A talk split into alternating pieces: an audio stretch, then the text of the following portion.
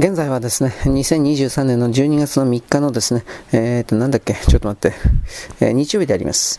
えっ、ー、と、私はですね、今いろいろな画像をですね、展開というか、いろいろ撮ってるんですが、ちょっと待ってくださいね。うまいこといかんね。あの、タブレット？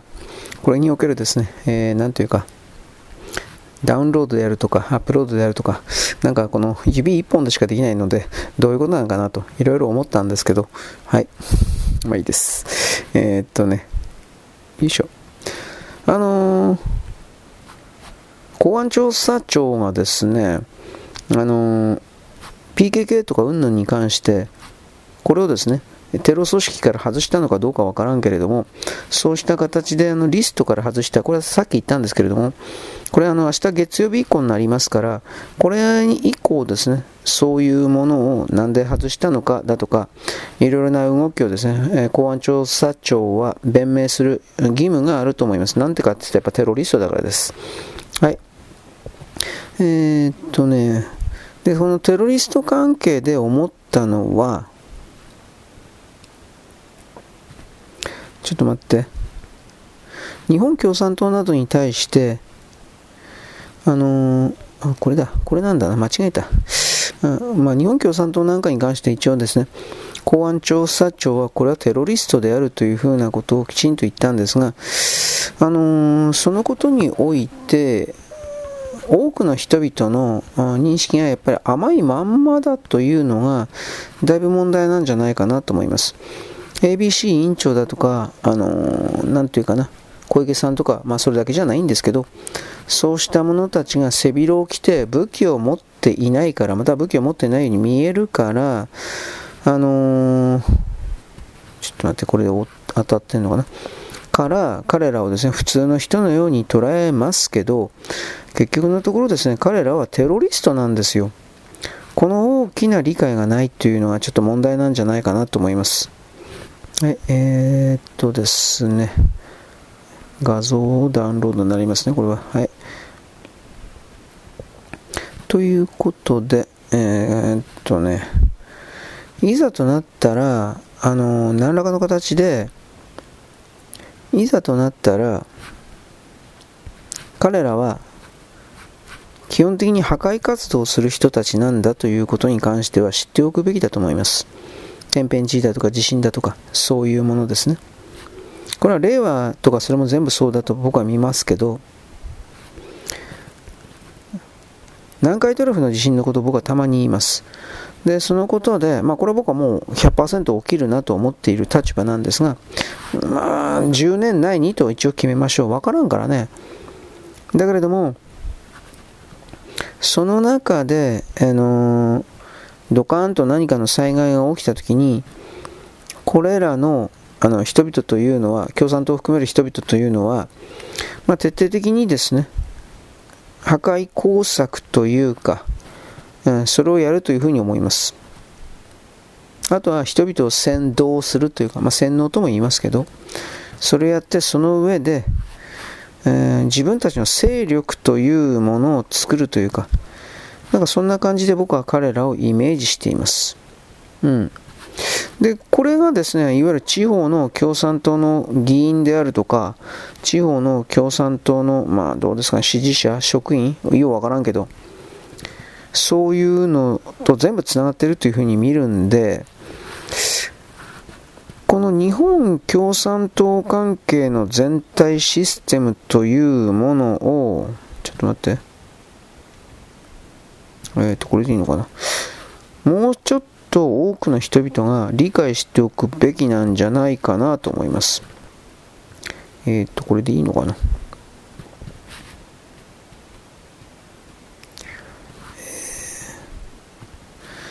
まあ、彼らそもそもなんで共産党なんかやってんのかなというふうな、これは思うんですけどね、共産党の関係者なんかやってるのかなと思うんですけどね。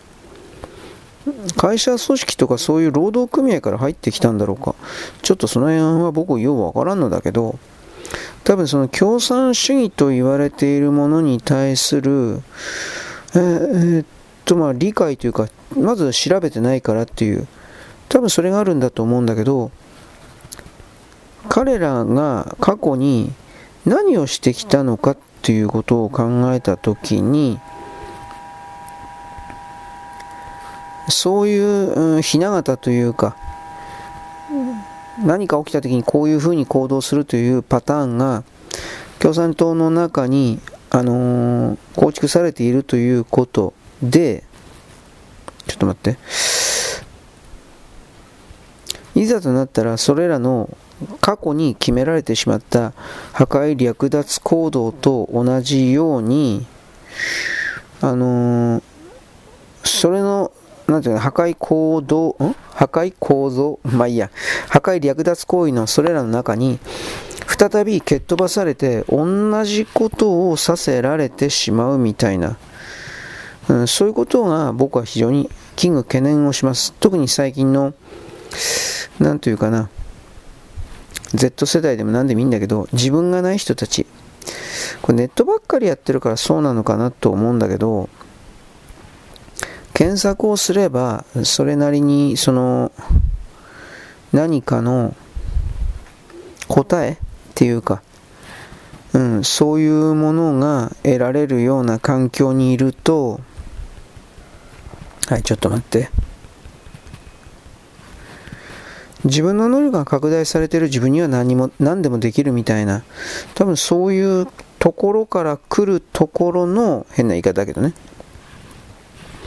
そういうところから来るところの傲慢、えーえー、何の根拠もない裏付けもない自信、えー、プライド何でもいいけどそうしたものがあるのかなと、まあ、とりあえず思っちゃったわけですよはいというわけで関連の画像はこれでいいんだね。はい。というわけでですね、今度はですね、この予定ではなかったんだけどな、じゃあアップロードの方に行こうか。アップロードの方をしようと思います。ちょっと待ってください。えー、複数のですね、タブレットだとかなんかいろいろですね、いろいろ回しております。えー、っとね、何これ？ポール・モーリア。なんで俺ポール・モーリアの曲リストとか見てんのかな？俺よくわかんないんだ何、何考えてこんなことしたんだろう？俺全然わかんねえや。なぜ、なぜポール・モーリアなんだろうか？ポール・モーリアといったらあれですよね、あの、ショッピングセンターなんかでよくかかってますよね。えっ、と、これぐらい大丈夫かな？チャララララランとかって、あれでしょ？多分、多分だけど。まあいいです。というわけでですね、えーっとね、ちょっと待って、あ、これですね。あのー、中国が、これ、まあ、私これ言ってるけど、ウイルス、ウイルス。で、いろいろ見たつもりなんだけど、情報をね。今流行ってるのは、いわゆる新型ウイルスではないかというふうな、うん。で、やっぱこの声出てますね。で、僕はこれが新型ウイルス単独なのか、いわゆる放射能によるものなのか、この辺り正直わからない。あのね、モンゴルの国境線における、それらの大きな事故ということを言ったけど、ひょっとしたら両方とも混じってるのかもしれないから、これは何とも言えないんだけど、そうしたものがとにかく、でも、でもね、やっぱちょっと気になるのはね、子供たちが、まあ、中国の情報だからどこからどこまでってなるけど、子供たちが優先的に圧倒的にかかってるっていうのは分かんないんですよ。一応ね、今年の夏ぐらいからまずどこで始まったかというと、中国の西北部なんです。西側の北部。で、これが、いわゆるモンゴルの国境線沿いにおけるウラン鉱山。これの事故、えー、夏頃でしょう。事故が起きたのも夏頃なんですよ。だから、これと関係してんのかなというふうに、やっぱどどうしても思っちゃいますよね。で、肝心の中国人たちが、やっぱりその、これはウラン鉱山における放射能においての何かだっていうふうに言ってるんです。でも、前にも言ったけど、もしこの放射能関係うんぬんだったら、肺炎というよりもどちらかといえば、甲状腺、甲状腺がんって聞いたことあるでしょ？あのー、放射線の塵とかそういうものが環境に出てきたときに、まず真っ先に子供たちは確かに影響を受けるんだけど、こんな肺病とかの方じゃなくて、えー、甲状腺、喉、喉チンコ、声帯、えー、喉仏、まあ、どっかあの辺にある、えーと、ホルモン腺だったと思うけど、あれがやられるんですよ。確か。だけど、なんでか知んないけど肺炎になってるでしょう。だから、なんか変だなと。なので、やっぱり、ね、ウイルス的なものか、まあ、だからこの放射能のこれもひょっとしたら混じってるかもしれませんけどね。俺分からんだから。複合的だということでしょうね。で、11月の3ヶ月ぐらい経ってね、まあ、とりあえずその西北部の病院が徹底的に大混乱しちゃったんで、で、それずっと隠してたんだけど、11月の13日になってやっと、あの、中国の当局はですね、呼吸器疾患の原因を調査しているというふうなことを認めたわけです。なぜこんなに遅くまでなったかというと、10月の頭ぐらいから北京と、いわゆる上海、特に北京だったと思う。これの患者がべらぼうに増えたんです。子供たちの入院が。僕8月9月の段階で変なインフルエンザがなんでか知んねえけど中国に流行ってるっていうことは言ったと思います。ただそれがいわゆるあのマイコプラズマ肺炎的な肺が真っ白になるだとか子供たちがいっぱいかかってるだとかそんな言い方はしなかったと思います。ただおそらくその時僕言ったのは夏なのにねおかしいよねインフルエンザはみたいなで、その時に俺確か言ったのは、これ武漢肺炎の時も夏に、これアメリカでもそうだったんだけど、夏におかしな新型インフルエンザが流行っていて、なんか死亡者を含める犠牲者というかそんなもの出てるとかって、なんかおかしいんですよ。うん、だからまあ、そこだけ見ると、あの、新しいウイルスっていうふうに言うんですね。思っちゃうんですね、やっぱり人間だから。COVID-19 のことがあるから。でも中国人嘘つきだから、何から何まで嘘だから、こいつらの言葉何一つ信用できないんで弱ったなと思って。中国の保健当局が11月の13日ぐらいの時点で、新たなウイルスとか細菌は見つかってないと一応言いました。まあ1週間、2週間前ですね。で、えー、それらが日本の言論空間にいやいや乗り始めたのは、だけれど中国人たちは今この瞬間もウェイボーだとか、ね、えー、なんだっけ、WeChat を含めて、ひそひそと何事かを捧げき合ってるのは本当みたいですね。うん。まあ、とにかくですね、あのー、新たなウイルス細菌は見つかってないとしつつも、感染対策の徹底を呼びかけ、マスクだとか手洗いだとかを呼びかけたということなんですが、で、あのー気管支炎や肺炎に悪化する場合もあるというふうに最初のアナウンス言って、実際にもうそうなってます。肺が真っ白になるというふうな、どうなんだろうね。えっとね、で、その肺が真っ白になってる的な情報がどうのこうのっていう、これらの情報は大体アンチ中国の、まあ、大起源だとか、神道人だとか、あの辺の連中がうわーとかって言ってるんであって、こいつらはアンチ中国、アンチ共産党につながる情報なら何でも利用するから、こいつらの言うこともあんまり信用ならんのだけど、えっとね、北京の法定伝染病の患者報告数というものがあります。で、これがね、11月の6日から12日にかけての1週間で、1万、お医者さんにかかって、あ、これ肺炎だ、新型肺炎だね、みたいな形で、えー、と認識された例が1万4744例です。もうこの時点でめちゃくちゃ多いってわかるでしょう。で、次の11月の13日から19日にかけての次の週はいきなり3倍、この14,744例プラスに3、さらに増えて、付け加えて、37,293例が新たに報告されました。で、さらに11月の20日から26日、もうちょっと前ですね。これに関しては、さらに倍化の7万2475例というものが新しいこの原因不明の肺炎にかかっているというふうに判断されました。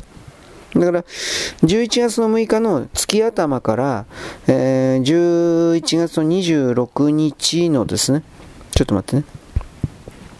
これらの期間において、ちょっとお待ちください。すみません、アップロードしながらやってるので、あ、間違えちゃった、ギャーえー、後で直そう。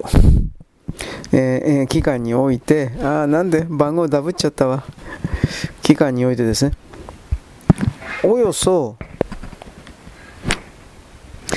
12万5千人ぐらいの患者が見つかったということです。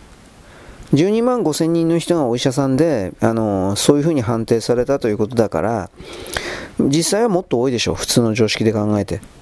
だから、これ本当に何が起きてるのかということですよね。まあ、少なくとも、武漢肺炎並みに、えー、電波、電波能力、人にうつる能力の強いウイルスであろうということ。北京市だけで11月の6日から26日の20日間で、分かってるだけで12万5千人が出ているということ。北京市だけですよ。だからこれ、お医者さんにかかった人だけだから、かかってない人を含めたら、まあ、まあ、20万人ぐらい普通にいるんじゃないの？普通の常識で考えて。と思うんですけどね。で、中国全土の統計は出てません。不明です。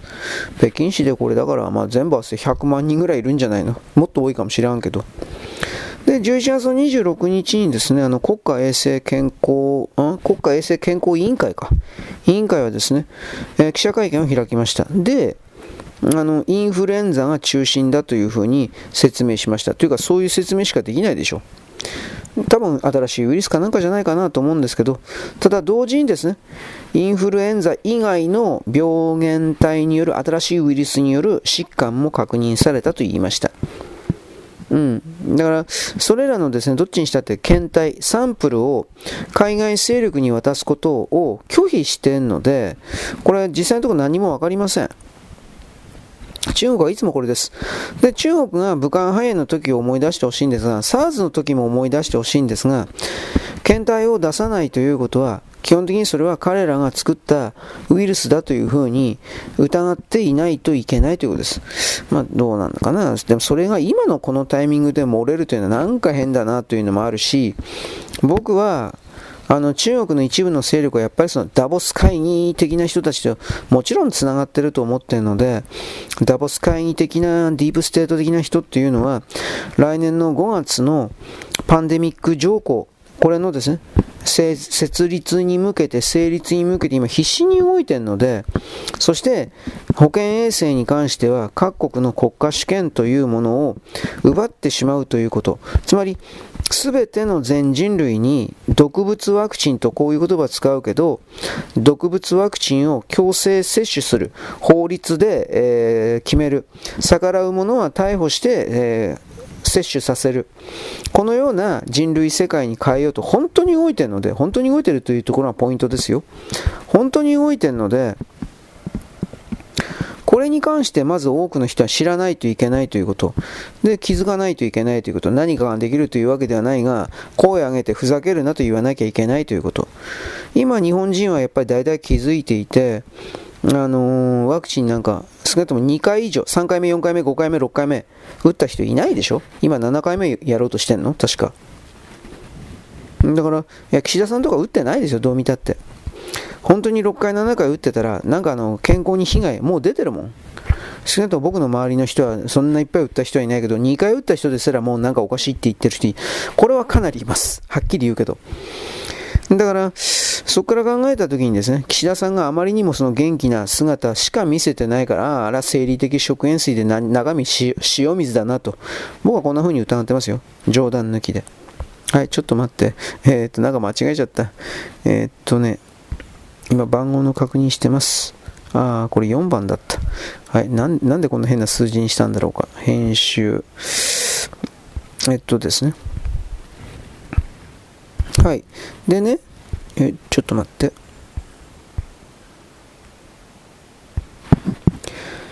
1歳から北京発表ですね。1歳から4歳では通常の風邪のウイルスのライノウイルスであろうと言ってます。中国はね。で、5歳から14歳までは発熱だとか咳の症状が特徴のマイコプラズマ肺炎だろうと言ってます。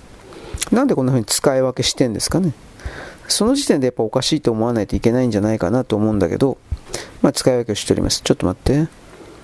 で、15歳から59歳では、今度は新型コロナ COVID-19 のオミクロンだと思うけど、もうオミクロンに切り替わってるでしょ。これが一定度見られるというふうな。オミクロンにかかったことに関して、えー、肺が真っ白になるような症状が出てきたっていうのは、ロックダウンを解除した今年の1月ぐらいでしたね。1月の半ばぐらい。これ以降徹底的に出てました。これは表の、あの、アンチ中国、アンチ共産党以外のメディア、中国メディアも、しぶしぶこれをあの伝えてました。あの、アンチ共産党ではない中国の国家体制に完璧に所属したメディアが、なんでそういう中国共産党にとってだけ都合の悪いような情報を流してしまう、流さざるを得ないかというと、主にこれは子供の命がかかっているからです。中国では子供は日本以上に宝です。宝なんてもんじゃないぐらい宝です。甘やかされてるもんじゃね、もう、日本ですら今ではですね、箸も持ったこともないようなですね、えー、男、女、特に女甘やかされてるね、ぶっ飛ばしてるかと、こういうこと言うから僕はあのいつも批判されるんですが、もう中国人の子供を可愛がるなんてもうもう大変なぐらいですよ。で、その子供たちが死んだらもうもうもうもう国家破壊っていうか、病気になってもですね、うえーとか言ってもうとてつもない暴動が起きるんで、これらに関する情報はですね、やっぱ暗黙の暗黙のよ、なんだっけ、一致。まあ、あのね、中国共産党においても、これらのことを隠すのは、自分たちの国家体制、共産党の独裁体制の維持にはマイナスであるという見方をしてるんです。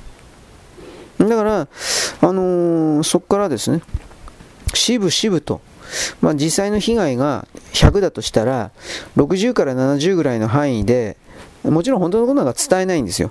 過小評価的に、とりあえずそんなものが起こってるらしいよ的な形の腰の引けた状態でやるわけです。まあ今それは置いといて、ちょっと待って。で、中国は今こんな11月のこんな状態なんで、にえー、米国のですね、マルコ・ルビオさんなんかが、中国に対する渡航禁止措置が緊急に必要だと言い始めました。僕はその通りだと思います。今のところだってフリーパスだから。で、これ、このまま何もやらないと思いますよ。春節の、あの、COVAD19 のこれを思い出してほしいんですが、どうであれ、これと同じことを仕掛けていると思います。これ漏れたとかじゃないんじゃないかな、また例によって。僕は COVAD19 は、あの、冷静に漏らしたというか、撒いたというふうに思ってるので、中国共産党が。漏らしたんじゃありません。人民解放軍が撒いたんです、あれはどう見たって。なぜならば治療法を確立するために。治療法を確立するためにはたくさんの人間を実験体として実験サンプルとして病気にかからせて実際に治すということをしなければノウハウを積むことはできません。だからそれをやったんだと思います。なぜそうかというと台湾に対してそれを仕掛ける計画があるからと僕は見ています。台湾の軍隊及び普通の国民をですね、まあ、台湾だけじゃないけど、日本もそうなんだろうけど、病気で再起不能の状態にしておいて、中国は攻めていくんだが、中国の兵隊たちが、あの、病気にかかっちゃ仕方ないんで、それを前もって、えー、防ぐワクチン。まあ彼はそれが本当に効くと思ってたんだろうけど、それを防ぐようなワクチンであるとか、うん、あとは飲み薬的なものか、いろんなものね、対症療法的な薬、そうしたものをきちんと確立して、そして戦争に備える。日本侵略、台湾侵略。まあ今、本当はね、あ軍オタの関係で言われてるのは一番やばいのは今、今この瞬間で一番やばいのは中国、フィリピンだよっていうふうに。俺もなんか今、昨日、おととい調べたんだけど、あ何気にこっちの方がやばいかなと今思ってたりしています。フィリピンの軍人たちは怒ってます。まあ、そらそうだな。で、今まではあの武器も何もなかったから言いなりだったというか、そんな言い方になるんだけど、日米が特にあの徹底的にこの武器であるとか金であるとか的なものをですね、えー、注入、中というふうなことをやり始めてるので、まあ、強気になってるという言い方なんかな。一応こんな言い方をしておきます。で、今言ったんで、中国のですね、軍事力のこともちらりと言っておきます。まあ、侵略のこと言ったから。アメリカがですね、あの、中国の軍事力の年次報告というものを出しました。ペンタゴンです。あの、毎年出します。10月15日に発表されてるんですが、年次報告2023。えー、ぶっちゃければこんな表現です。中国は、中国の空母はまともに使えるレベルに到達するにはあと10年はかかると。だが今この瞬間増えているものすごい数の核弾頭の急増には注意を払わなければいけないと言っています。まあそうだろうね。2021年に300発だった核弾頭は現在500発であると。で、2030年においては2倍になると。あつまり600あ1000発ですね。1000発になると。で、なおかつ今中国が開発している超音速ミサイル、えー、マッハ、マッハ10ぐらい飛ぶっていう設定だったか？これはですね、あのー今は開発して、えー、っとね、使えるだろう、配備しているだろうという中国のミサイルはマッハ6を、マッハ6、音速の6倍の速度を出せると国防省は発表している。ちょっと大げさなような気もするけど。で、中国のですね、あの軍事シミュレーションによったら中国の空軍というのは殲滅の線、全滅殲滅の1021、1021というですね、えー、戦闘機いっぱい作ってるんですが、持ってるんですが、この1021という飛行機の最大の特徴は、空対空ミサイル、つまり地上を飛んであ空中を飛んでいる1021という飛行機が、米国の飛行機を撃墜するような攻撃力を相当に備えているので、空中戦においては単独だったらアメリカの F22、F35 に勝てるというふうに、まあ、これ中国は言ってるんですが、だからアメリカというのは新しい戦闘体系において、いやでも1021って言うけど、これ古い戦闘機で十分じゃんというふうに見切って、いわゆる F18 とかの既存の戦闘機に新しい AI と無人兵器のチームを組ませて、チームで戦うという風な戦術を今組んでおります。多分こっちの方が効率がいいんじゃない、合理的じゃないかなという気はします。どれだけ単独で高い性能を持っていても、周りをぐるりと取り囲まれて一斉攻撃をされたら、おそらくそれは太刀打ちできないんですよ。この考え方を中国は今必死に持とうとしてるけど、飽和攻撃とかあいつら言ってるけど、戦術的にそれを本当にシステム構築できるかというと、また別の問題じゃないかなと、一応思う。ただ、ンタゴンのね、あの、中国評価というのは課題なところは当然あります。なぜかというと予算獲得のために、中国の脅威を強調する特徴がやっぱりあります。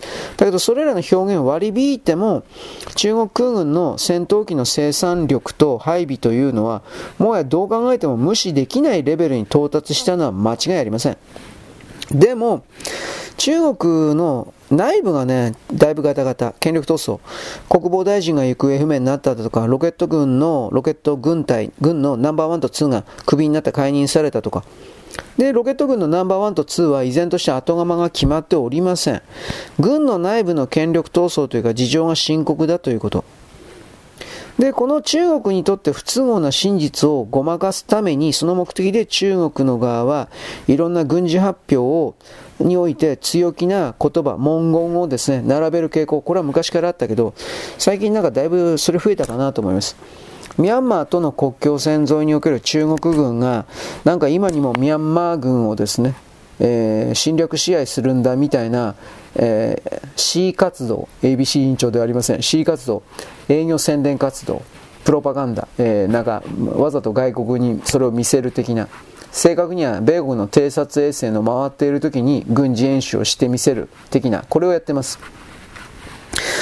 逆の意味で言ったら何かを隠してるんだろうなというふうに捉えられてもしょうがないんじゃないかなと一応言っとくけど、これはまあわからんからね。うん、中国のというもの、韓国というものもそうだけど、大きく見ても小さく見ても騙されるから、それを、まあ、それをね、リアルのサイズで見るっていうのはやっぱ本当難しいんでね、本当に。はい、でもまあ頑張るし、それをやるしかないんですよ。敵を大きくも小さくも見てはいけないんです。はい、投げでございます。よろしく。ごきげんよう。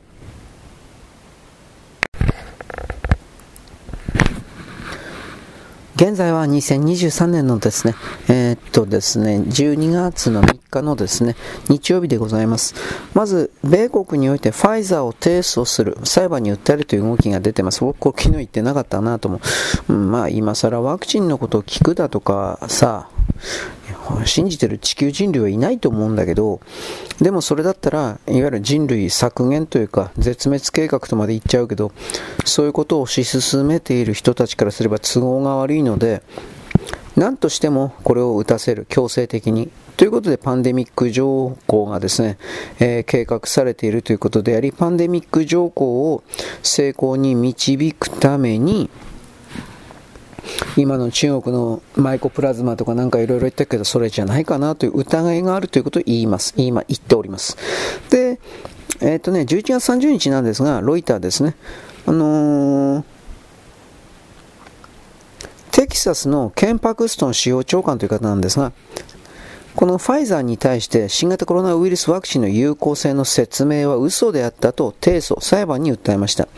訴状においてパクストンさんはですね、ファイザーがワクチンを接種した人に相対的なリスク低減をもたらすという理由で、ワクチンの有効性を95%と説明していた。つまり95%の人に効くという説明をしていたんだけど、あのー、この主張というのは臨床試験2ヶ月間ぐらいのデータにおいてワクチンを接種した人の絶対的なリスクの低減ということを基準にするとワクチンの有効性というのはなんとびっくり0.85% 1%なかった0.85%ぐらいしかなかったということででこのパクストンさんはさらにですねファイザーがこれはドイツなんですけど、ビオンテック。ビオンテックと共同開発した、ファイザーとビオンテックの共同開発した、この他のワクチン、まあ、メッセンジャー RNA なんですけど、この後が始まった後でも結局、新型コロナの流行というのは拡大したじゃないかと。全然聞いてねえじゃねえか。ということを言ったわけです。つまりこの、ファイザーに対して同社のワクチンについての嘘の主張とで、なおかつ、このワクチンが効かないというふうに言っている SNS とかいろいろあるけど、全部アカウント停止とかいろいろやっている、これらの言論の、真実の言論を封じることをやめさせてですね。で、なおかつ消費者を欺くマーケティング、こういうことをテキサス州は禁止してるんですが、このテキサス州の州法に違反したということで 1000, 万ドル強のですね罰金を求めているわけです。で、もちろんファイザーは反対声明を出しています。ワクチンに関する説明は正確的で科学的根拠に基づいているというふうな。で、なおかつワクチンは全ての年齢層で良好な安全性プロフィールを示して、入院や死亡などの重症化から人々を助けることにえー、なんだろうね、役立った。どうかな。まあ、メッセンジャー RA によってですね、あの免疫が下がるっていうのは今更、なんかワクチン打った人たち本当になんか言ってっけどね、正直何言ってんかなと僕は今更何言ってんのかなと思うけどね、うん、気づくの遅えよとかいろいろ思うんだけど、はい。だからといってワクチンを打たなかったら偉いだとかどうだとか僕はそういう側にはもちろん立たないので立ってる人もいるけどね。だからそのあたりでうんもう打ったから偉いだとか偉くないだとかあのー、そんな状況は終わってでですね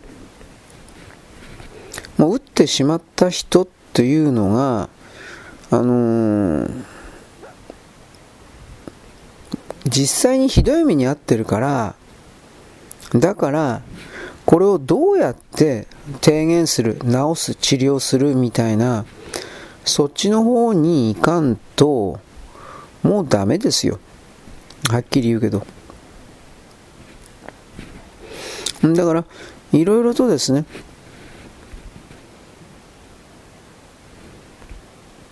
感情を排除してそしてその上でちょっと待って。その上でみんなで不具合を出している人たちに対してどうすればこれを改善できるかということの実際的な有効的な有効とは聞くという意味ですよ。有効的な取り組みを行うのか行わなくてはいけないのかということを問われているというか、まあ、僕はこのことをずっと言ってるんですがなかなかにですね、えー えー、まあ何ですかね、バカにしてるんですか？いや、バカにされてもいいんだけど、そんなまあどうでもいいんだけど、まともに聞こうとしないですね。なんというか。やっぱその、ワクチンを打ってしまった人的な人っていうのは、自分が正しい、自分のやったことは正しいという、うん、座標に顔面にこだわることによって自分のレゾーンデートル、レゾンデートル、自我を守るために救急としているというか、それこそ必死なわけです。だからその自分の決断というか、結論をですね、えー、明らかに覆すようないろいろな何かに関して納得するわけないんでね、それはもう分かってんだけど、だけどそんなことを言ってる場合はもう終わったんじゃないですかということを言うわけです。僕は明らかに終わったと思うけどね、そんな、そんなちょろいことを言ってる間にあなたの体が、つまりワクチンを打ったあなたの体が本当にどんどんと蝕まれていっているのだから、この言葉を使います。蝕まれていっているのだから、これに関しては、もうそのメンツ、あなたの、あなたが大事にしてるのはあなたのメンツなんだけど、あなたのメンツなんかどうでもいいから、その、とっとと直す方向に向けて気持ちを切り替えるというか、考えを変えるというか、やるべきだということを言ってるんです。で、そのことで、誰でも今すぐできるのは、多分スパイクタンパク質を無効化する、排出するという動きであり、なおかつ、免疫抵抗力ですか？これを高めるためには具体的にはどうするのか？お金をかけてもかけなくてもできることがあるんだよという。まあお金かけなくても朝、早寝早起き抵抗力を高める。あまあ朝、朝の散歩が一番いいんだけど、まあ日光浴して、免疫抵抗力、ビタミン、メラニン色素、ビタミン D だったっけ？なんかそれらを作って、自分の自然本来の免疫抵抗力を高める、などなどといったことをすればいいし、それはできるのに、やろうともしないような、その、なんだろバカにした態度？冷笑冷たく笑う？そういうのをいつまでやるんですか？なんですよ。そんなこだわってる間にあなたの体は着々と蝕まれているのになんでそんな余裕あんの？ということですね。はっきり言っちゃえば。ちょっと待ってね。よいしょ。なんか今、いろいろとですね、え、っと、複数になんかアップロードとかいろいろやりながらやってるので、何が何だかっていうのは正直あるんですけれども、うん。まあ、とりあえず、この0.85とかうんぬんだとか、米国で本当に起こり出してるうんぬんだとか、そのことに関しては、あまあ若干知っときゃ、知っとくべきというか、知っておけばいいんじゃないですかね。だから、米国のこれはテキサスを中心としたような、まあ、今だったらアンチワクチンとかって簡単に捉えられるネット用でもいいけど、そういうふうに勝手に決めつけられている人たちが、実際の行動をどんどんやっている、まあ、今言った裁判闘争みたいな、そんな中で本当にパンデミック条項が何簡単に、なんというかな、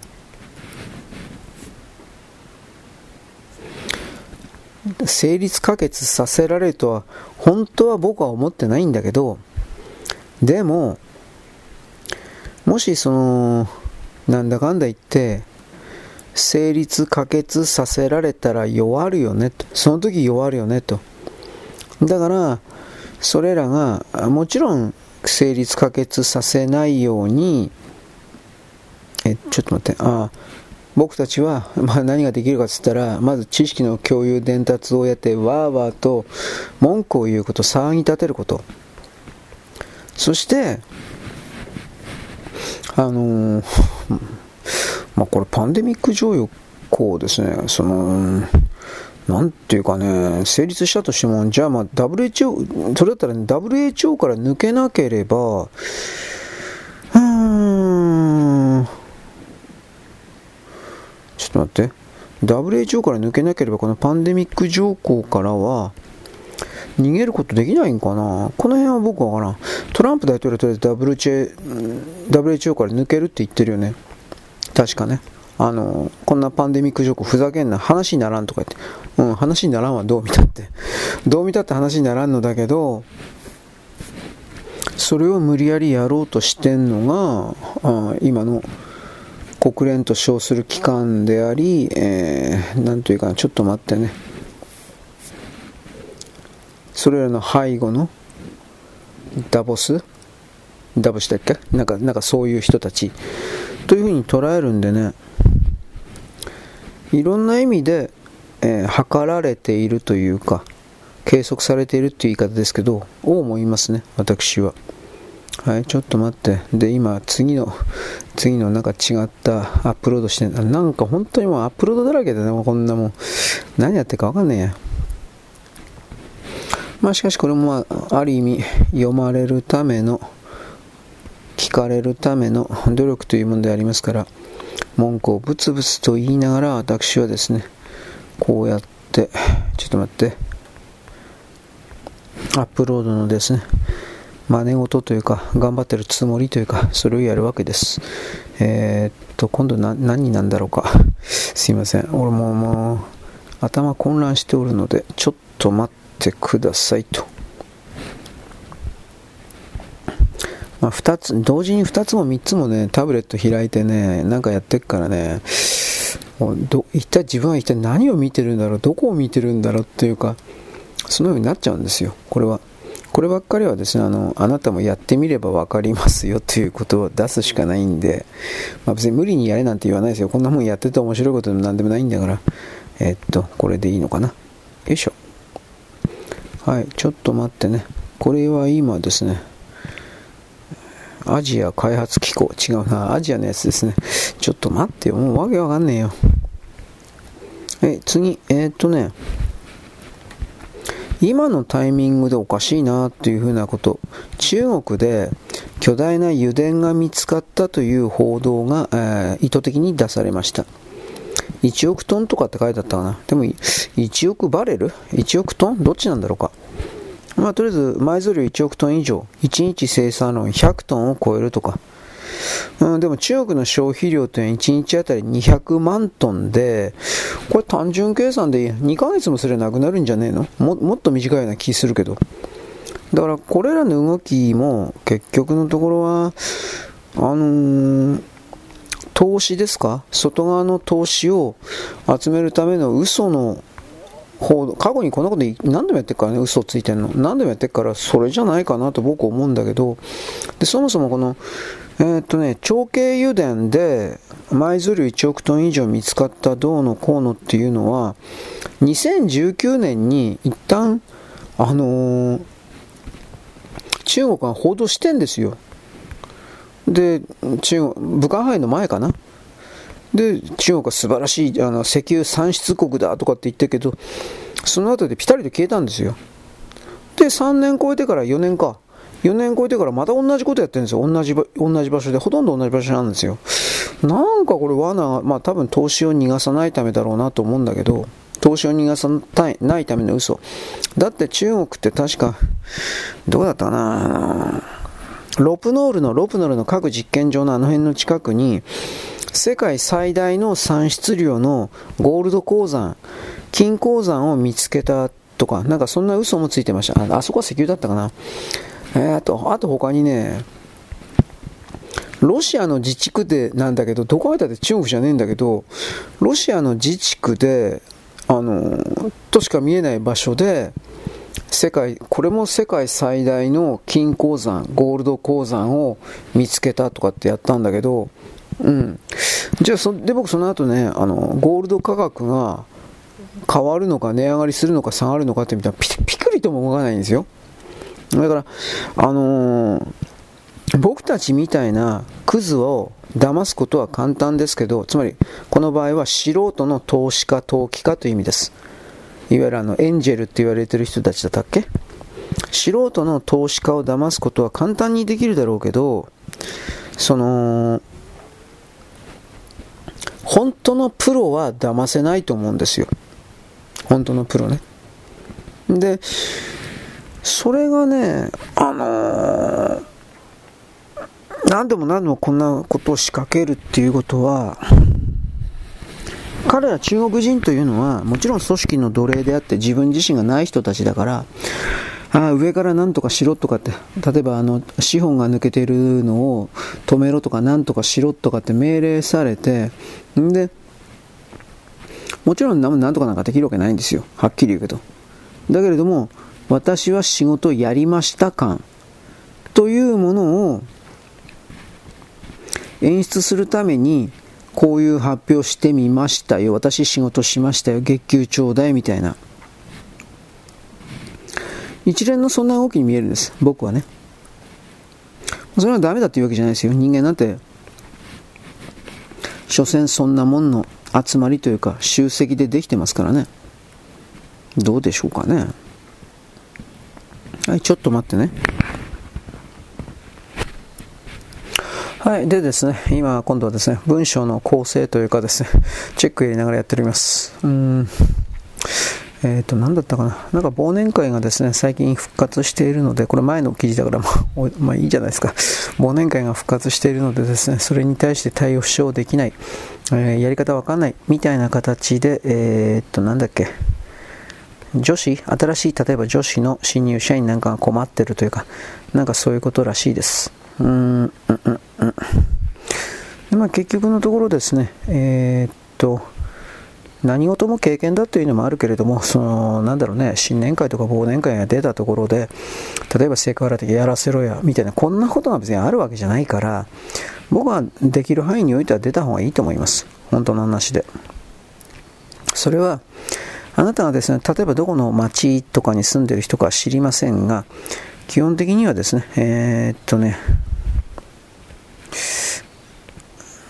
忘年会、新年会というのは、野良猫が、野良猫じゃなかった家猫が、飼っている家猫が、その町に例えば20匹いるとしたら、そんな少なくないけど、まあ20匹いるとしたら、その家猫が自分の縄張りの周辺にどのような、えー、同胞が、仲間が住んでいるのかということを理解するためにですね、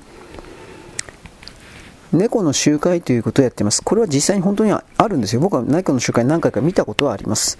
あんまり興味なかったけど、近づいて、ふぅ、かわいいかわいいってこんなことしないけど、うーん、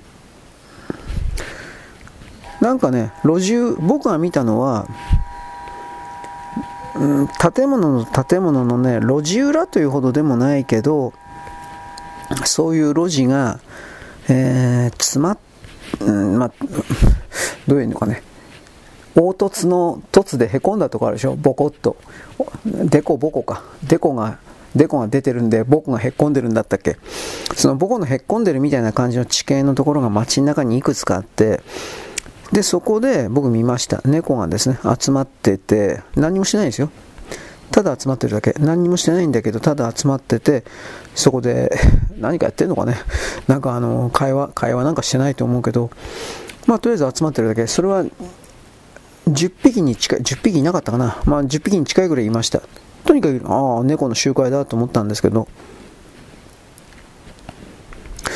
それと同じように、あのー、日本のその忘年会、新年会っていうのは、そうしたあの会社の中での結束であり、ああ、この人ってお酒の時にはこんな風な感じの人なんだという意外な側面も知ることによって、つまり相手を広く、深く知る必要はないけど、相手とは実は、例えば普段真面目ななんとかさんだと思っていたら、こんな風な感じなんで、みたいな形の、あの、広く知ることによって、深く知る必要ないですよ。別に結婚相手でも何でもないんだから。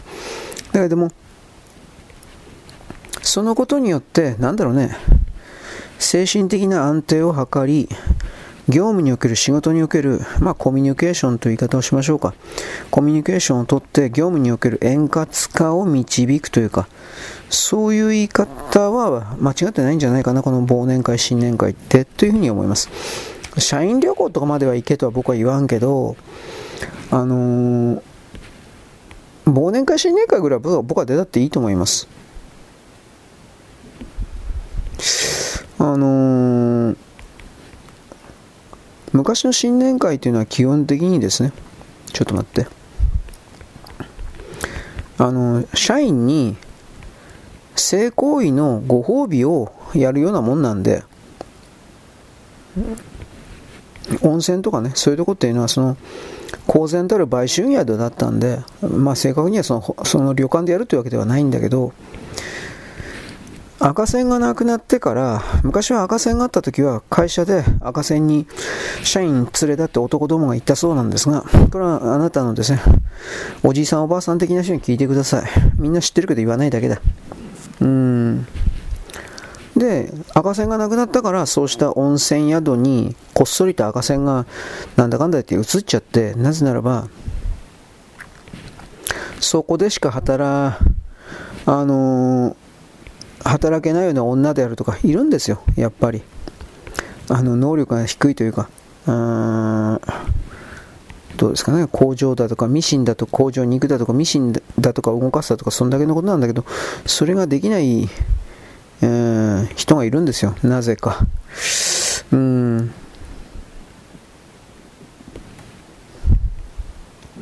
えー、っとね、これ始末かな。ということで、その社員旅行というのは基本的には、その特に男どもの社員に性行為の女を与えるためのもんだったということなんです。昭和の時代ね、これ、伊豆の踊り子はそれを変えた話なんだということを言いました。川端康成はそれを、まあ、言わんかったけど、当時の男どもはみんな知ってたんです。ああ、槍旅行ねって。みんな知ってたんです、はっきり言って。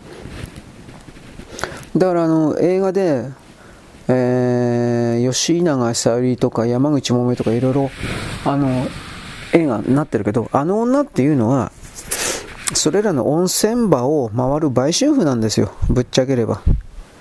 うーん。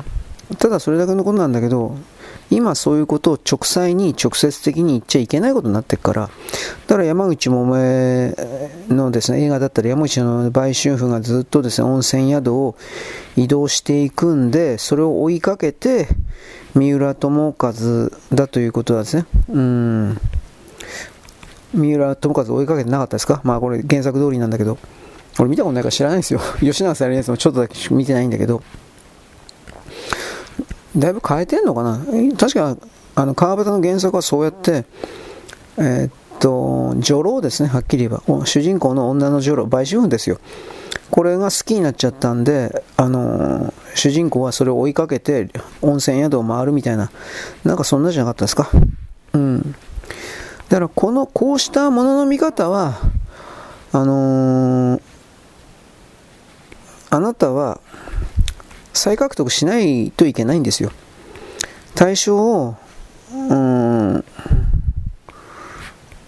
なんだか喜怒哀楽であるとか、なんか情緒豊かな言葉で見るということ、それは、あの世界というものを構築する上において、本当に邪魔になるんですよ、そんな考え方って。なので、えー、っとね、僕はその直裁なものの見方に準拠して一応この配信的なことやってます。やってますとかって言ったけど、今はこう文章をやりながらやって、文章をもう構成しながら、段落とか入れながらやってるんで、もう、もう、もう、なんか頭おかしくなりそうだ、本当に。だから、文章の構成でさえこれだから、まあやっぱりあのー、マルチタスク的に何でもやるっていうのは、難しいもんなんだなということは思う。はい。うーん。はい。で、今これは、なんか北朝鮮のやつらか。えー、よいしょ。まあなんか大谷選手のグローブなんで自分たちにくれなかったんかという、お前らがよう言うな、そんなこと。うん。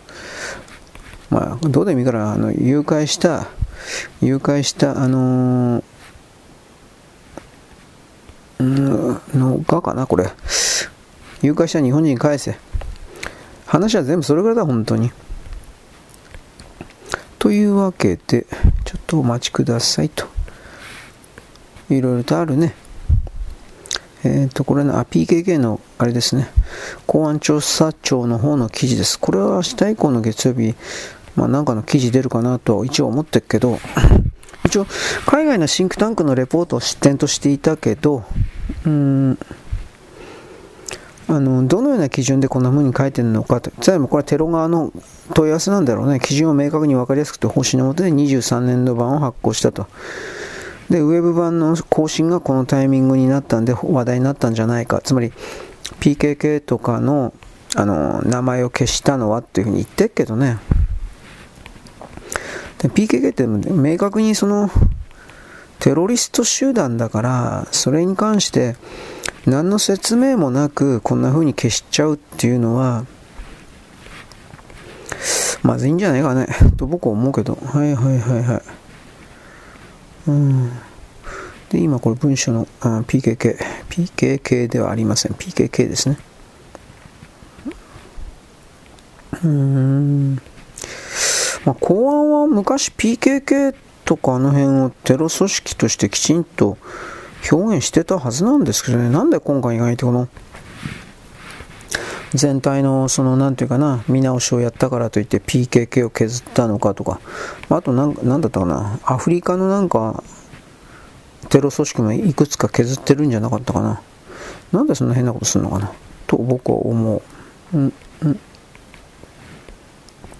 はいで今僕はあの杉田水脈さんのですねツイッターを構成しております。まあ別にそれのネタを構成してんだけど、これは杉田水脈さん、美代さんです。水脈さんがですね、えー、上川さんがスパイ防止法に関して時間かかるねみたいなこと言ったけど、いやいや、何言ってんの？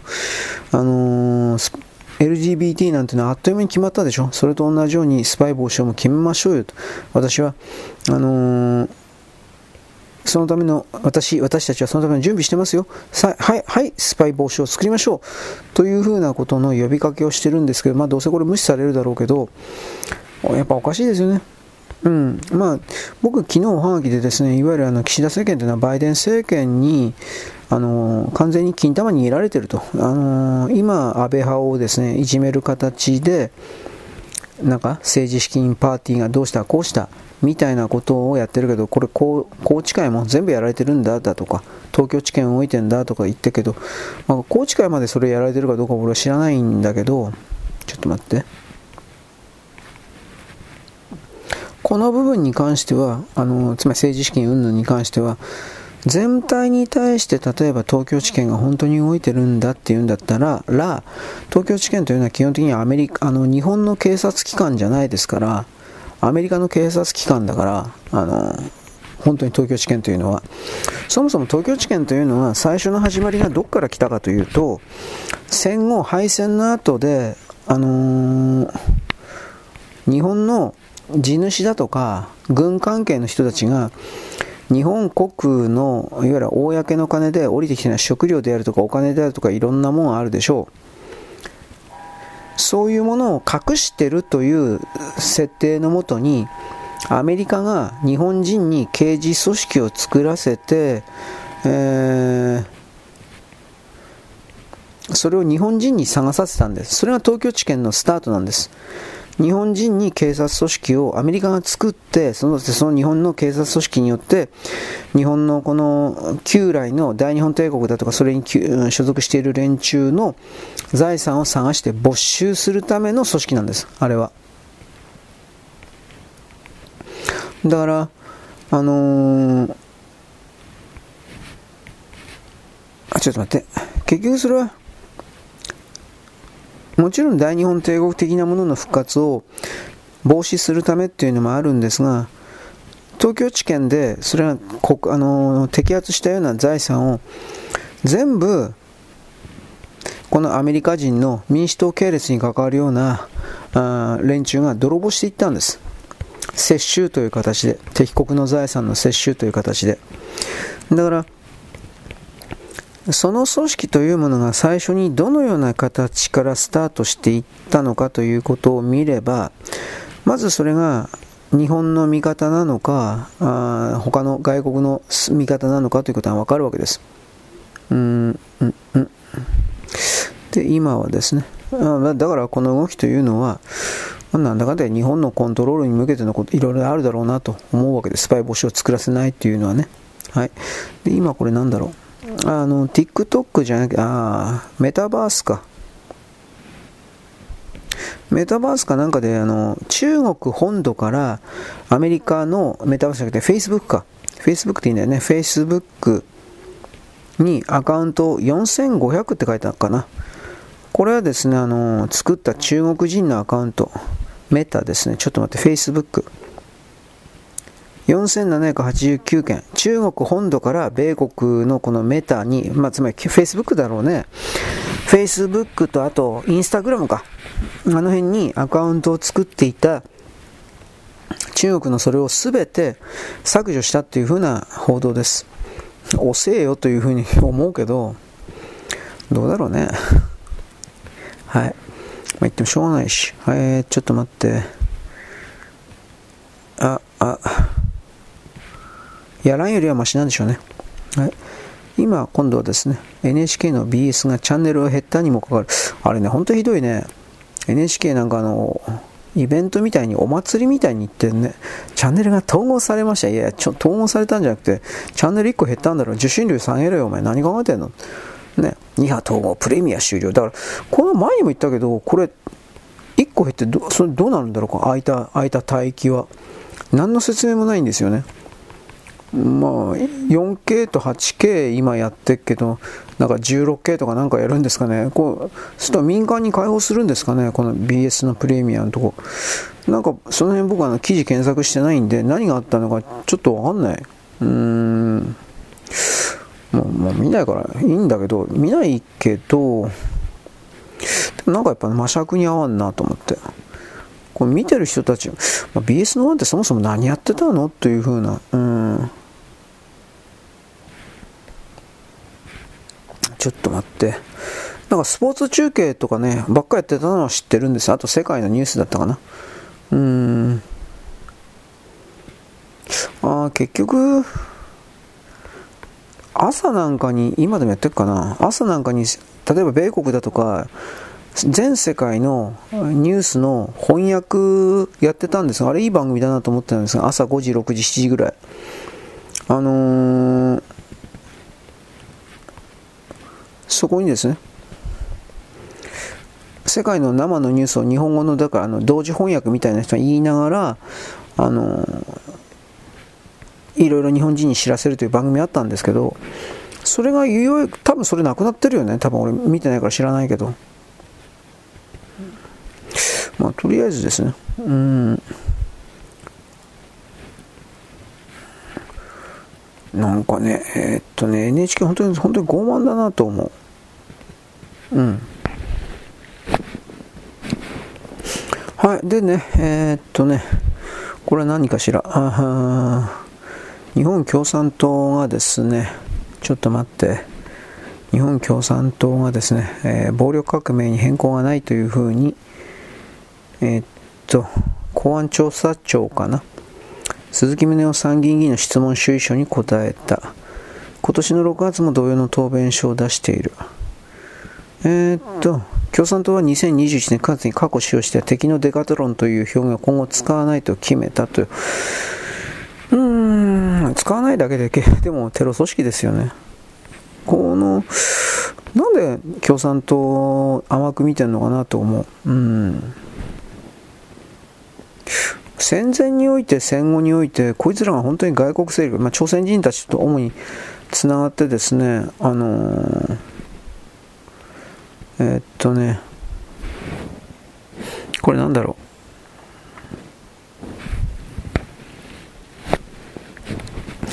あのー、戦前、戦後すぐのね、暴力闘争、破壊闘争、爆弾闘争を含めるですね、殺人とか泥棒、かっぱらい、強姦、いろいろなものを含める、本当にとんでもないことをですね、共産党という連中をやっていたということに関しての、理解は持っていく必要あると思いますよ。僕ははっきり言いますけどね、それを思いますわ、強く。ちょっと待ってね。はい。でですね、これからアップロードの作業に移ります。アップロードっつったって、まあいいや。いちいち細かいこと説明してもしょうがないし。うん。したからどうだっていうのもあるし、まあちょっと待ってね。うんとね、何言えばいいかな。ワクチンのことでもちらりと言えばいいのかな。まあとりあえず今、えっとね、ワクチン関連の記事のですね、えっとね、文章書いてたんですけど、うんとね、明治製か明治か。まあ、お菓子関係もですね、なんかワクチンの事業にね、あのー、やってる、入り込んでるっていうのは記事前見たけど、明治だったかな明治だったか日清だったか明治だったかな？なんかこれがね、今作ってるワクチンが相当やばいよみたいな、あ一応書き込みというかそれを見ました。本当かどうかはもちろん僕には分かりません。分からんけど、うーん、まあ、なんて言います？ちょっと待ってね。なんか、なんか、関係ないけど、今、あの、マイカラーを決めているんですけど、今日に限ってマイカラーが、あまあ、大したことねえな、なんかいいのねえかな、というふうに思いながらやってます。ちょっと待って、これ前、前何色にしたかな？あ、まあ、これか、赤色か、あ、緑色か。そしたら、これかな？違うな。これ、これ、橙色の赤だな。うーん、うーん。大体の中でいいや。はい、というわけでね。えー、っと、ワクチンに関しては、その、明治製菓、明治としとくけど、なんかこれがね、あの、メッセンジャー RNA のさらに新しいやつ、なんか新しい技術のね、ワクチン作ってるそうなんだけど、これが本当にやべえよというふうなツイート、いろいろを見ました。どこまで、まあ、つまりあの、人間の免疫抵抗力を破壊するという意味における、うん、何ですか？ワクチン？だというふうな、それなんですけど、そうしたことも専門家ではないので、間違いなくわからんと言ってるだろうなということまでの理解は僕はあるんですよ。なんとなくさ、わからないものに対しては、えー、っと、過大な、過剰な言葉を使えば、うん。まず自分を大きく見せるということができるということと相手に衝撃を持って伝えやすいという伝わってほしいというかうん伝わることによって自分の勝ちだというふうに感じられるとか、まあ、いろんな考え方あるけどそういうふうな形で過度に大げさな言葉を使う人はいるけれどもそもそもがメッセンジャー RNA ワクチンそのものがもうおかしいって言って分かっているのでつまり悪用されているということ。メッセンジャー RNA ワクチンの作り方そのものはあの例えば生物兵器戦争を使われた時に相手にウイルスを投げつけられた時に対抗本当の今回みたいな毒物ワクチンではなくて本当の対抗ワクチンを作るという意味においては非常に有効です。なぜならば、不活性型みたいに、えーと製造、完成までの時間を極端に短くすることができるからです。不活性型はいわゆるあの弾を使うんだけどぶっちゃければ、うん、使うんだけど出来上がるのに1ヶ月くらいかかるんじゃなかったっけ？もうちょっとかかったかもしれないけど。メッセンジャー RNA は一旦そのレシピみたいなものを作るといや数時間から1日じゃなかったっけ？本当に工業製品だからメッセンジャー RNA ワクチンっていうのは。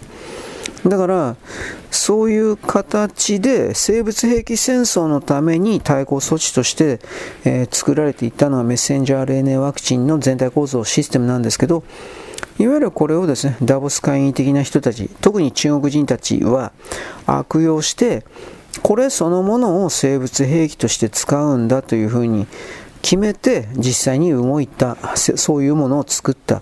僕の概念はこれなので、まあだからね、今この武漢肺炎の COVID-19 関係のワクチンが少なくとも人類にとって害悪なものであるという理解が全人類に行き渡っていない段階においては、これは明らかにですね、ちょっと待って。うん、これは明らかにですね、今この瞬間のメッセンジャー RNA ワクチンの COVID-19 関係のそれらのワクチン云々の記事そのもの、現物そのものは毒物なんだなと言わざるを得ない。判断を下さざるを得ない。だ本当にどうするのかな？だからこれだけさ、新製品の研究開発に莫大なお金をもうかけてしまってるから、これを国に押し付けて、元を取らなければどうにも始まらないわけです。であるがゆえに、再び無理やりに全世界に何が何でも嘘でもいいからパンデミックが流行ってるんだというふうなことをいわゆるこのワクチンに投資している側というのは強く思うし恋願うし希望する希望するからそれらの毒物を自分で人間世界にウイルスをねばらまくということをやらざるを得ないしやるだろうと僕は一応見ます。でそこまで行ったんだけどそれが今この瞬間中国とアメリカはまだちょっと1000人ぐらいしか見つかってない。私さっきあの、えー、北京市だけで11月の頭からケツまでで12万5000人分かってるだけで。まあ、20万人超えてると思うけど、この肺炎的な人たちのことをさ、記事のこと言ったんだけど、これを、わざとばらまいたのか、なんか新しい武漢肺炎的な何かで。ただし、中国に関しては何度も言ったけど、モンゴルの国境線における、あの、放射能ウラン鉱山における巨大な事故における、えー、ウランの放射線、強い放射線を出している砂粒、埃などの粉塵が環境にものすごく大拡散して、で、それらのウラン鉱山の中心の人々で死亡者が山ほど実は出てんだけど、隠蔽されてるけど、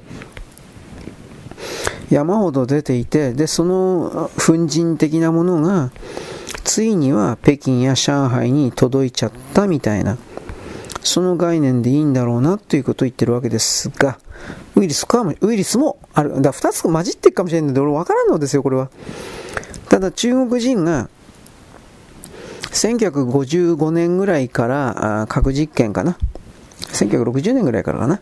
60年ちょうどぐらいから核実験、どんどんどんどん地上核実験やったということと、このウランを外側カウンターから強くガーガーなる石炭を自分の国内の石炭火力発電所で40 30年も40年も燃やし続けたということにおける、えー、ウラン 煙に火力発電所から出る煙に外側カウンター出たらガーガー鳴る煙。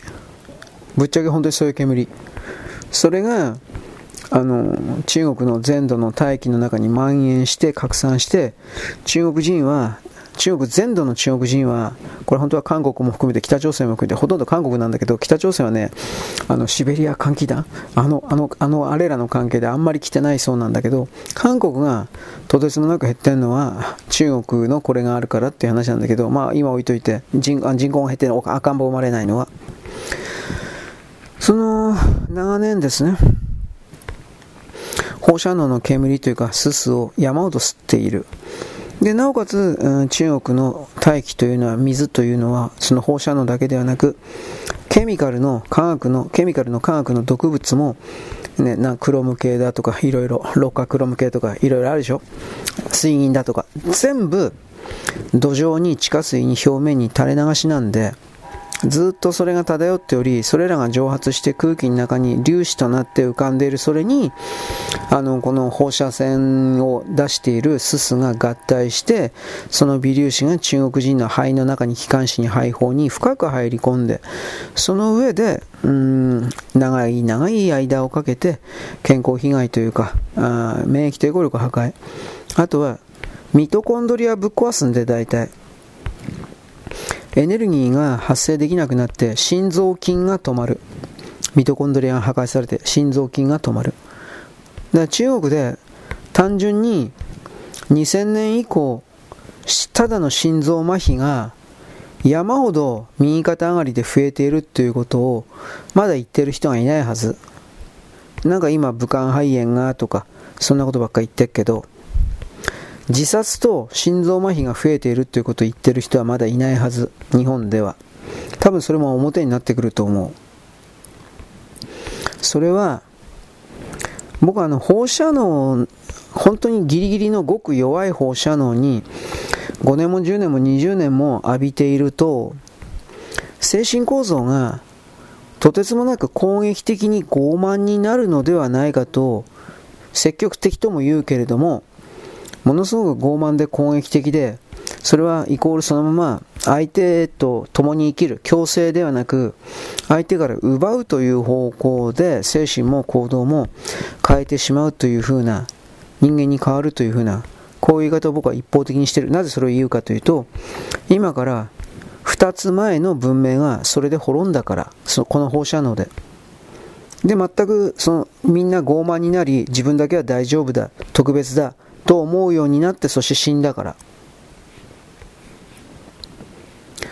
だからそういうことを考えたよし大丈夫かな？そういうことを考えた時に同じことの繰り返しが今中国の中で2つ前の文明と同じことが起きていてで人々が傲慢になりだからね心臓麻痺とねその精神疾患の自殺とね攻撃的な人間の増大とねあと片側と奇形がつまり先天的な知恵遅れと奇形というのは指が6本あるであるとか目が最初から3つあるだとか僕昨日そのなんかすごいの見たけどねあれ合成写真かなと思ったけど目が3つあって鼻が2つあってで何だったかな唇のところになんかネズミの前歯みたいなものがなんか出てるような男の人の顔。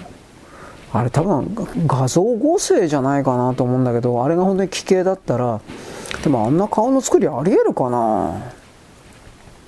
特に目が3つの分額のところに目がね縦じゃなくて横に3つあったんだけど眼球って大きいんですよ目玉って。でその大きな目玉の眼球のボコッと開いた穴が脳のところにそんなスペース持ってできるかなとかいろいろ思ったんだけどまあこれ今置いといてその中国における傲慢というものがいろいろ今出てるなというこれから出るなと。何言ってるかというたくさん死ぬなという。そういうことを踏まえて全体を見ているということなんです。はい、これで大体アップロード終わったから、えー、っとですね、えー、っと、次はですね、えー、っと、今簡単に、さっき調べたからいいや、今簡単にですね、ツイッターのですね、曲ネタ探しなんですが、今回はもうネタがないので昭和とか限定してないです。甲子園のですね、入場行進曲でやってみます。はい、そんなんで今からですね、えー、っと、ツイッターをアップロードしたいとござい、ますと思います。よろしく、ごきげんよう。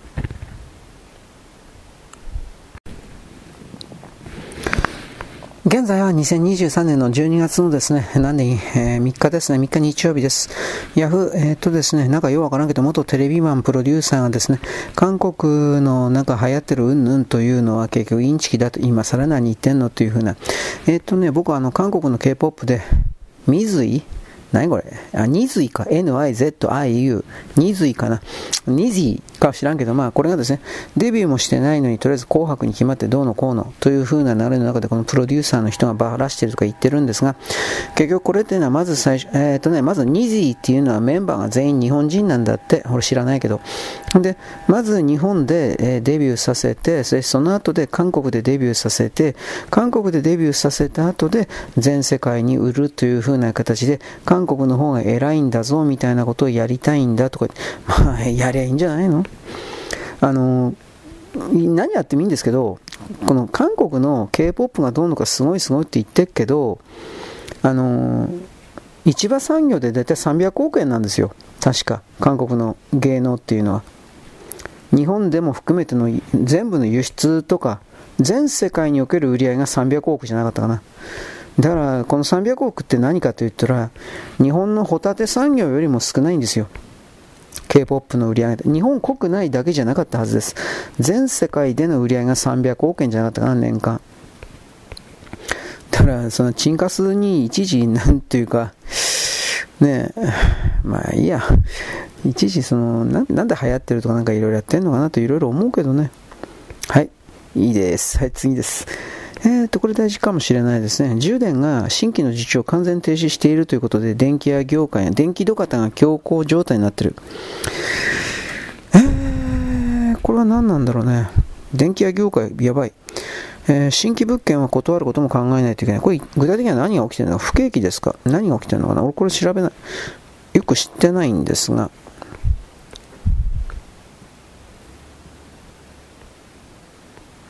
ハウスメーカー物件。ああ、多分なんですけど、部材関係ですね。設備屋によって配管の発注が不可能になるというふうなもんですね、これは。流通在庫どころの取り扱いができなくなるということですね。うんこれね、大阪万博絡みかな。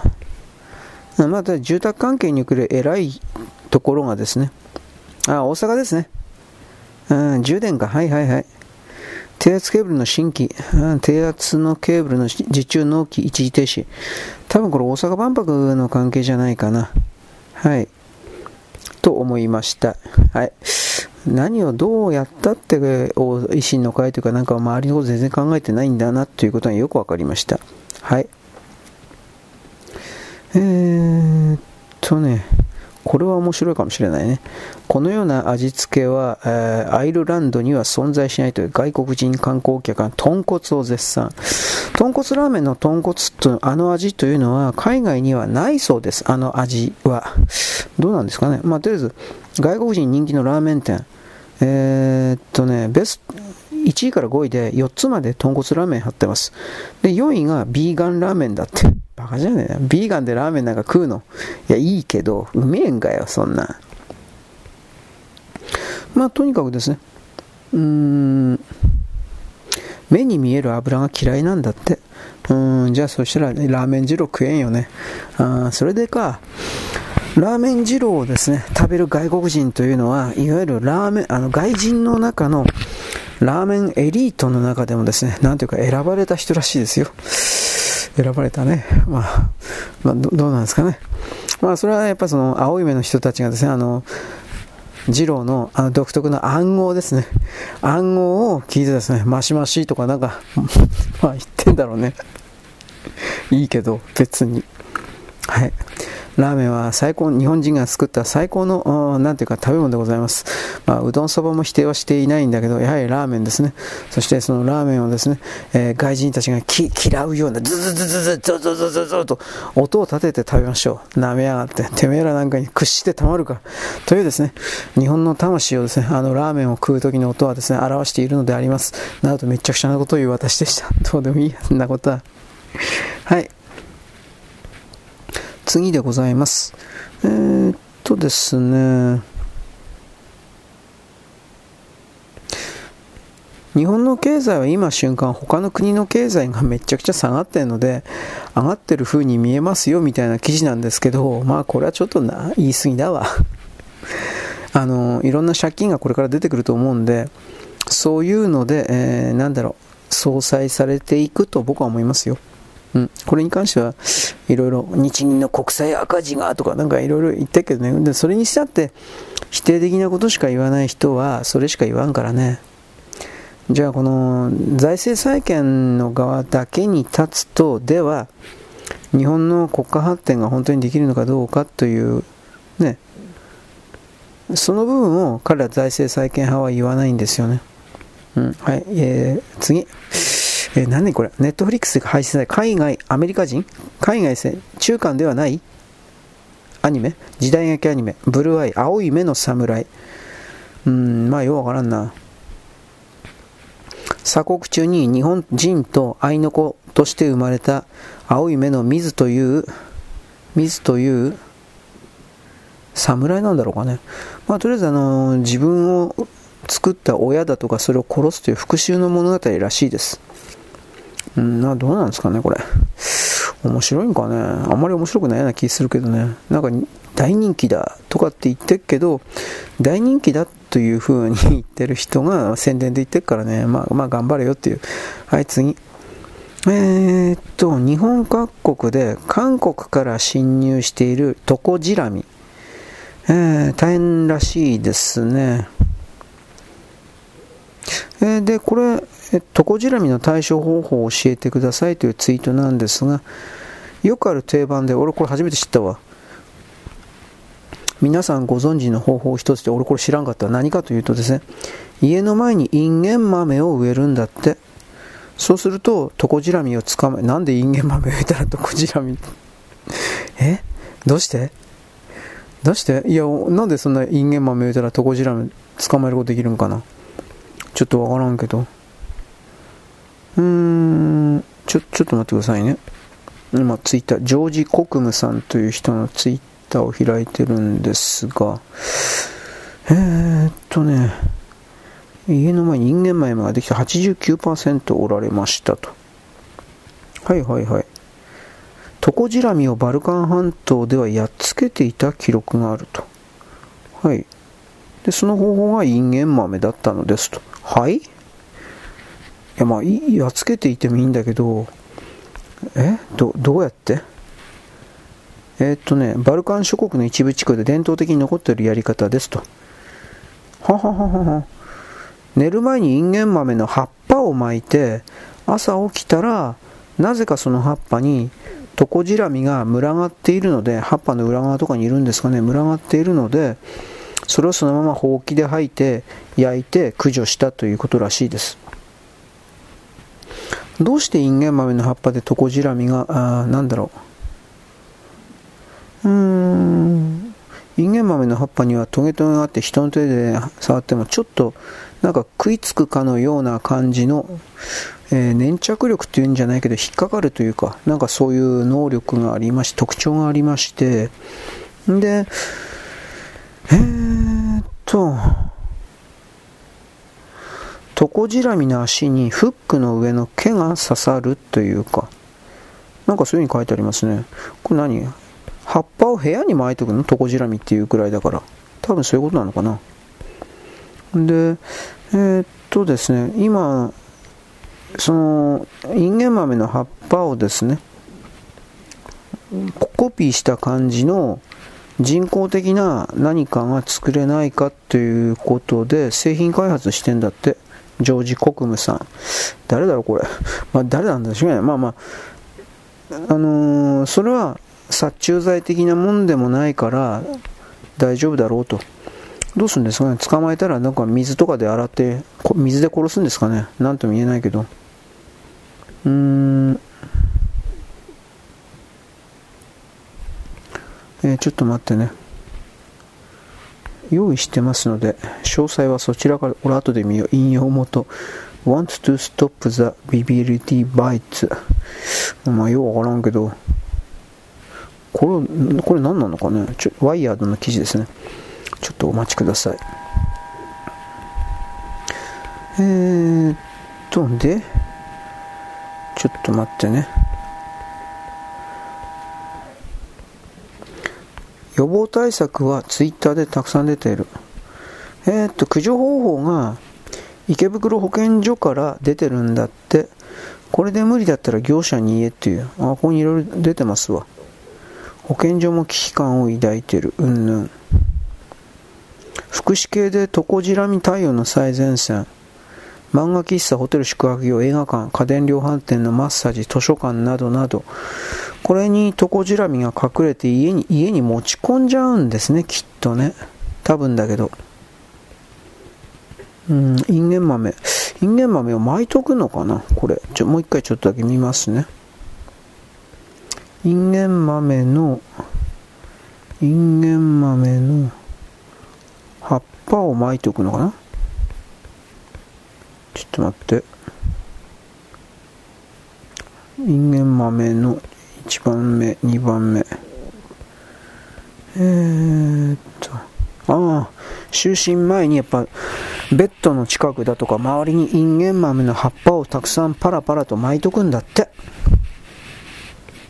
そしたら、これにトコジラミが、えー、ハエ取り紙にくっつくハエボボ、ハエみたいに、あのー、たくさんくっついて動けなくなるんだって。で、動けなくなってる状態の葉っぱをそのまま焚き火で燃やして殺すという、なんかそうらしいです。まあ、うん、どうなんですかね。主婦向け情報。まあ、そういうわけでもないけど、まあ、そういうことなんでしょうね。はい。えーっとね、学生、あ、これはちょっと深刻ですね。学生向けのアパートを経営している人が、賃貸物件オーナーが大学移転を告げられて悲鳴を上げる。学生が去った後の街、アパートはどうなるんでしょうかこんな簡単に決まってしまうなんてし、まあ、これを、こういうのは、あのー、学校あっての付属施設、付帯施設ですからね。なくなったら誰も借りないでしょうね。いや、本気で売り抜けるしかないんじゃないかな。まあ、だって、大学しか売りがないわけですから、その場所は。それ大学なくなったら終わっちゃうんじゃないですかね。大げさに言うんじゃなくて何でもなくて。売り抜けるっつったって買う人いるかなと僕は思ったりしたけど、やっぱそういう不動産はそういう恐ろしさありますね、やっぱり。うーん。まあ、当別というとこね。当別は何もないとこなんだって。札幌のベッドタウンで発展してきたわけでもなく、大学しかない町だって。だから学園都市線というバスか、汽車か走ってんだけど、電車か。多分これも減るか。なくなりゃしないだろうけど、減るかなんかみたいなことらしいですね。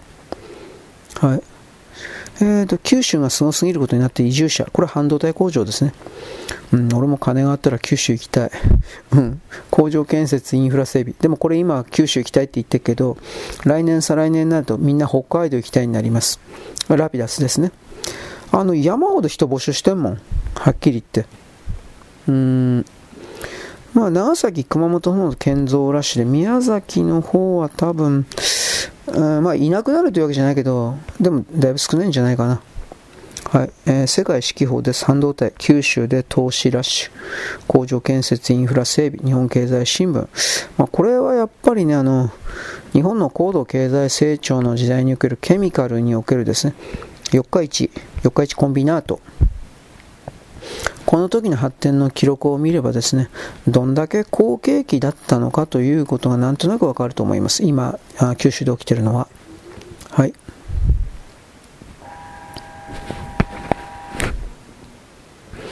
はい、えー、っとですね、これは何なんだろうかな、まあ、いい話だと思うんですけど、日本のおにぎりが、えー、欧米世界で大ヒット、まあ、欧米だけじゃなくてアジアもそうなんだけど、いやでもそもそもおにぎりっていう食べ方は普通にあるんじゃないかと思うんだけどね。えーと、例えばですね、あの、日本におにぎり専門店、おむすびゴンベってのあるんですか？あるの？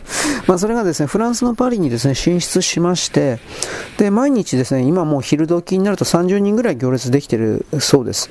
まあ、これはね、あの、日本、日本から米運んでんだけど、米のクオリティが高いからだって。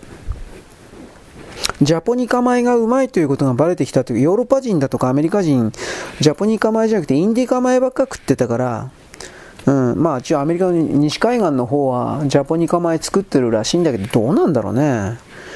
とりあえずクオリティ高い。で、白米、玄米と黒米までですね。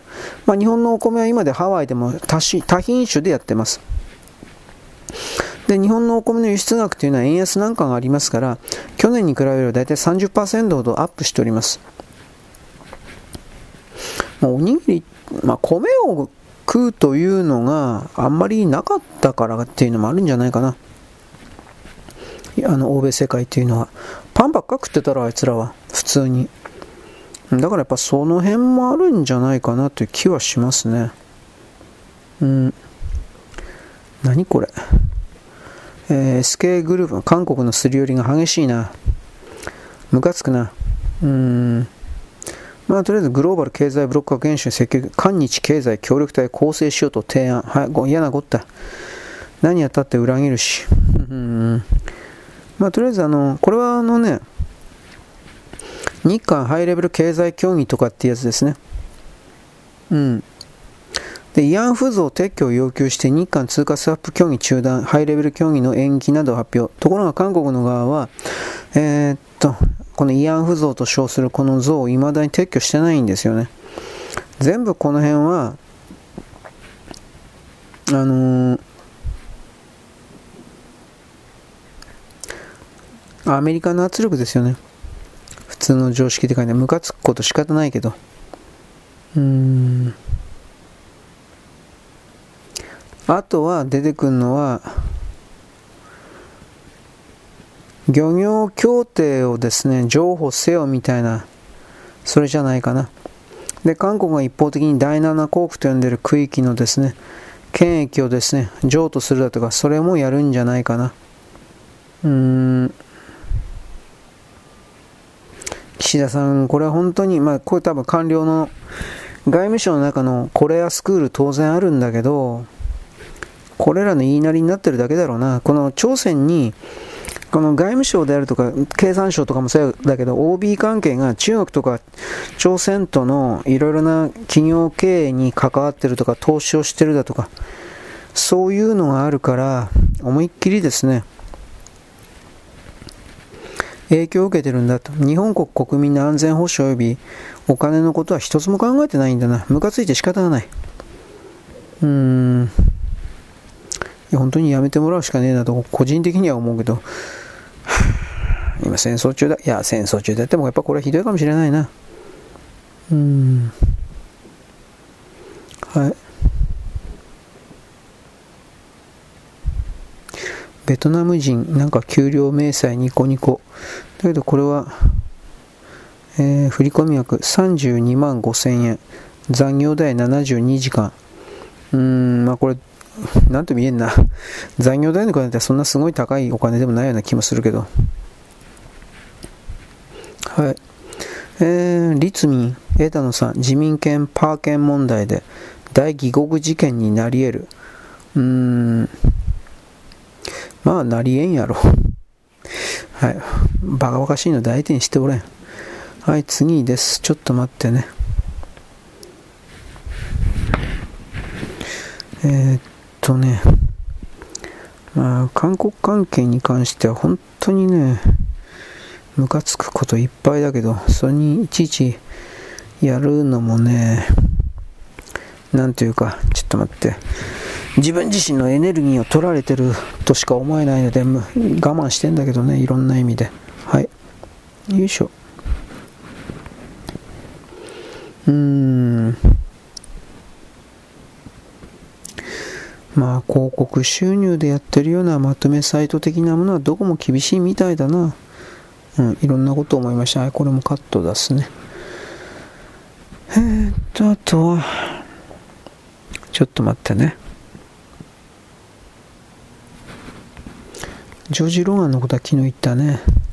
専門家に騙されんなよっていうこと、まあその通りなんだけど、言ってたんだけど、ちょっと待ってね。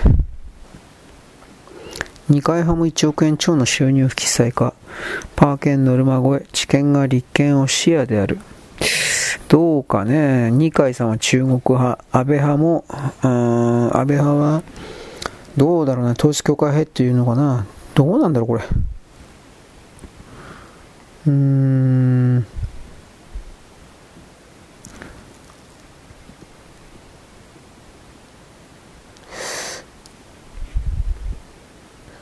うん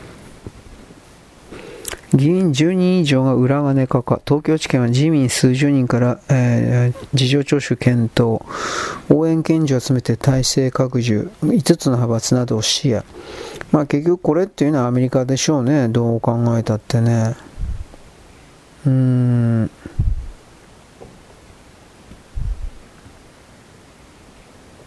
うん。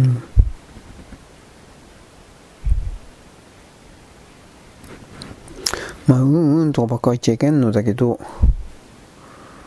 うーん、中国での肺肺炎感染拡大、台湾はとにかくすぐ水際で止めると今やってる。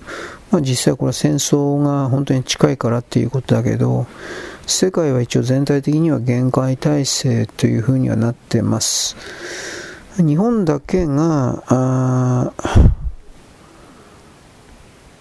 何もしてないのかな。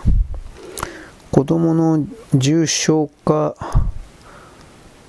が出ると。まあこれ、岸田さんがグズ、ノロマグズだとか、まあなんかそういうふうに汚い言葉ばっかりやってる人がいるけど、要はあの、そういうことをやると中国の中の日本人が人質に取られてスパイ罪で貼り付けられるとかそういった形の脅しは当然これもう来てんので、なんかその辺りでがんじがらめになって動けなくなってんじゃないかなという気もしないではないですね。うん。うん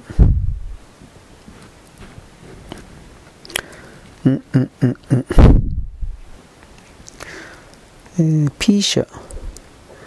あ、これプロセス1とプロセス2だろう。うん、これはあの、ワクチンのね、治験における臨床に使われたワクチンと、あとは、あの、一般の全人類に対して、えー、配られたワクチンというのは違うんだということですね。うん。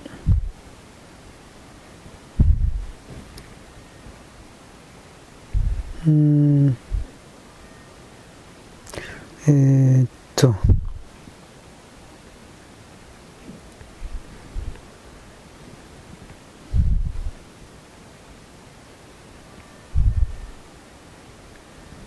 うんなんか和田さんと飯山さんがですねえー、っとね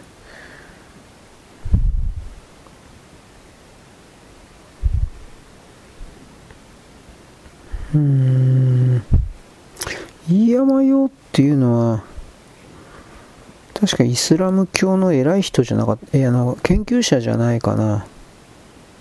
うーん。ワッカス長楽。ワッカス長楽って PKK、テロ活動、テロリストか。うーん。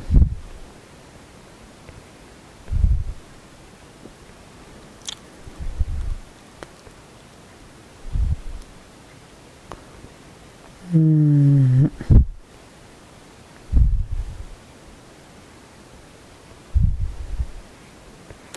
まあ和田さんがやっぱりようわからんけど終わったんだろうな。なんと見えんけど。うーん。この和田さんが PKK のテロリスト関係となんか親しかった。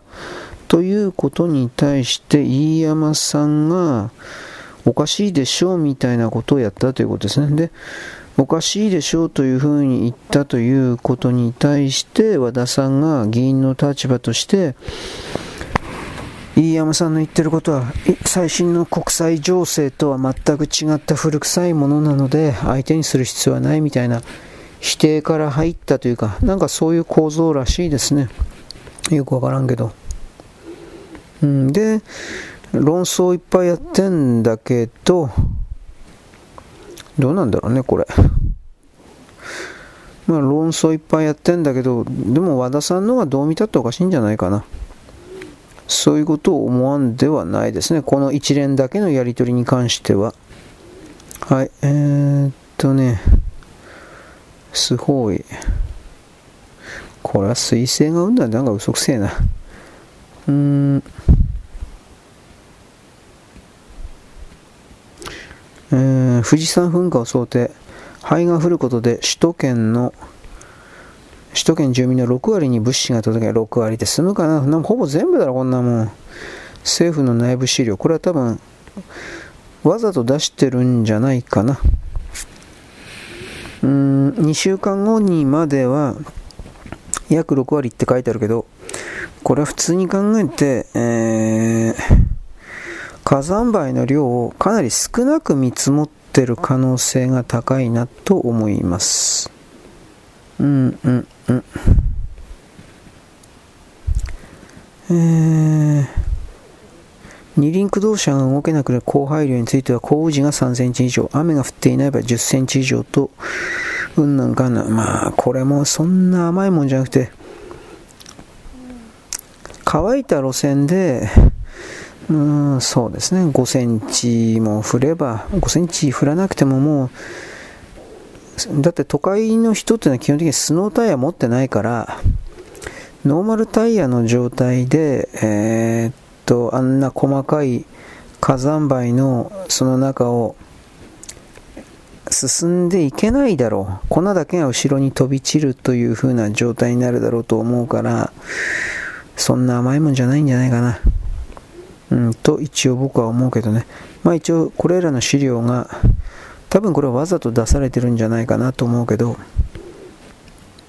いろいろとですね、あまあ大都市に住んでいる人はですね、上手に逃げるための準備というか、そうしたものはしておく必要があるんじゃないかなみたいなことを僕は思う、思いましたです。はい、次。うーん。政府が試算したということ、あとはもう一個何かあったかな。えー、っとね、あと一つぐらいかな。エイリアンの、映画エイリアンの最新作、ロムルス。時系列は1作目と2作目の間、エイリアン2チームが再集結。2チームっつったって、まあ制作の人っていうことなんだろうけど、どうだろうね。これが一番大事だね。疲れ切ってる。猟友会が救助を訴える。熊退治で。で、やっつけてもやっつけても熊。だから自衛隊使え。本当にそう思うわ。うーん。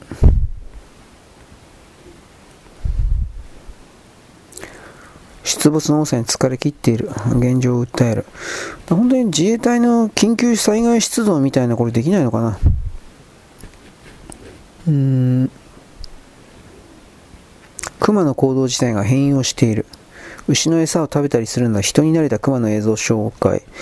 だいぶ危険ですよ。だから野生動物のバカじゃないから頭良くなるから、早めに8割9割殺しとかんと、僕らが対抗措置取れなくなるんで、はぁ、あ、本当にね、憂鬱なことが多いわ。僕そう思うわ。ちょっと待ってね。だから僕はあの自衛隊の新兵とかに、小隊とか中隊のレベルであの生き物を銃で殺すということ罠をかけて殺すということの実体験を組ませるためにこれらの熊退治というものあと鹿とかキョンだとかそいつを皆殺しにするということを訓練カリキュラムに入れるべきだということを何度も言ってるわけですあのー、殺してなんぼだからね兵隊はまた殺さなければならないんです。あのー、殺すということに対して兵隊は迷ってはならない。その迷いがあればあっという間に逆に殺される。本当にそう思う。もうその時あの日中戦争の時の日本側の一般の兵士がどう思って対処していたのかということにおけるですねレポートというか小説じゃなくて、あれあの日記みたいなやつなんだけど、読んだんだけど、一等兵戦士だったかな？な違うな。まあな、あったんだけど、なんだか一等兵戦士だったかな？まあ、発揮になってんだけどね。あの戦後すぐ発揮になったんだけど、淡々と殺してましたよ。まあ、これいつかまたあなたに言うと思うけど、えー、淡々と殺すというか、そうしなければ自分がその方、なんというかな、やられるからっていう言い方ですかね。そういう言い方をしてます。うん。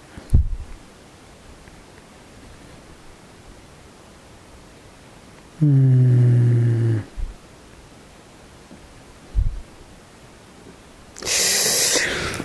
うん主人公が依頼で雇われプロ傭兵チームとしてエイリアン戦うがどうのこうの。うん。主人公次は主人と一緒にえー、意味わかんねえな。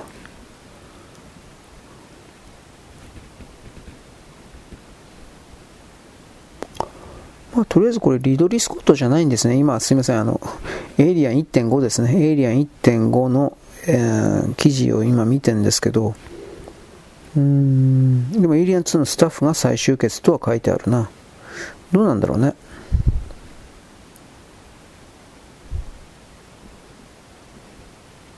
うーん。どうだろう、でもエイリアンは、うん。エイリアン。今度の新作エイリアン2。うーん、どうなんですかね。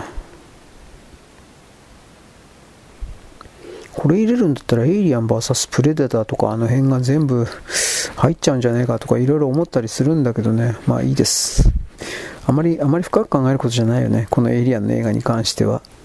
はい。というわけなんでですね。いろいろと何でもかんでも作られてますよというオチでよろしいでしょうか。はい、よろしく。ごきげんよう。現在は2023年の12月のですね、3日のですね、えっ、ー、と、日曜日であります。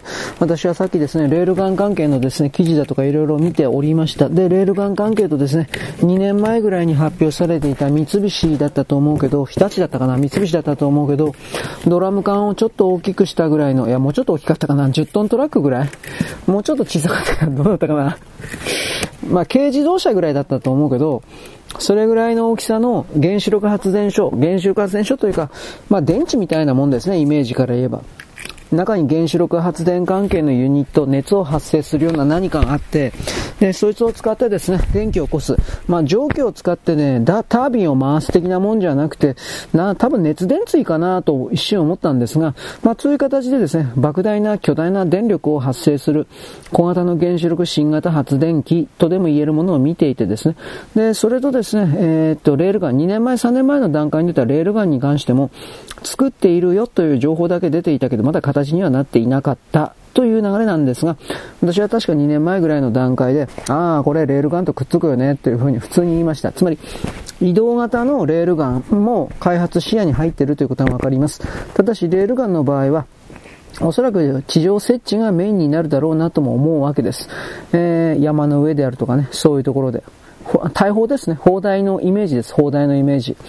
で、えー、っと、向こう側から飛んでくる敵のミサイル、ドローンなどを、あとは戦艦などをやってくる戦艦含めていろいろを、いわゆるその、ああ寒いんであ、いわゆるその、えー、っとですね、リニアガンの小さな弾丸で全部ぶち抜く。しかしこれぶち抜くだけなんでね、今んとこは。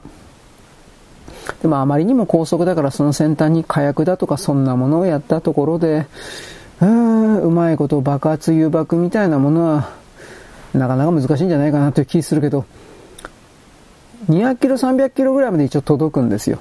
今の理屈で、技術で。それがもう少し、えー、そうだな、200キロ、300キロぐらい先だったら普通の拳銃弾というか、大砲程度に速度が落ちてるから、それを使って、それぐらいのさ、それぐらいに遅い距離、遅い速度という言い方を使うけど、それぐらいの遅い速度になっていったら、例えば敵の戦艦だとか、そういうものにぶち当たった瞬間に、先端の火薬がドカーンと爆発するだとか、そういうのも一応可能なんかなと一瞬思ったけど、これはどうなるかまではわかんないですね。はい、ちょっと待ってね。ということで、まあとにかくその試作品的なものの、まあ発射実験をやったんですよ。4日5日前、もうちょっと前かもしれないけど。で、そのことで動画も出てます。えー、っとね、陸上自衛隊の兵備兵装局だったかな。まあ、そういうものを開発するような部署における動画です。YouTube にあったと思います。レールガンで多分検索すればレールガン動画で多分出るんじゃないかなと思います。んで、えー、っとですね、あららら。これがですね、ある意味本当にゲームチェンジャーだというのは、これを日本全土にぐるりと取り囲むように全て配備すれば、あと島諸国、島とかね、沖縄とか全て含めて配備すれば、いわゆる理論上はという言い方でしかないけど、あの、日本が核武装する必要はなくなります。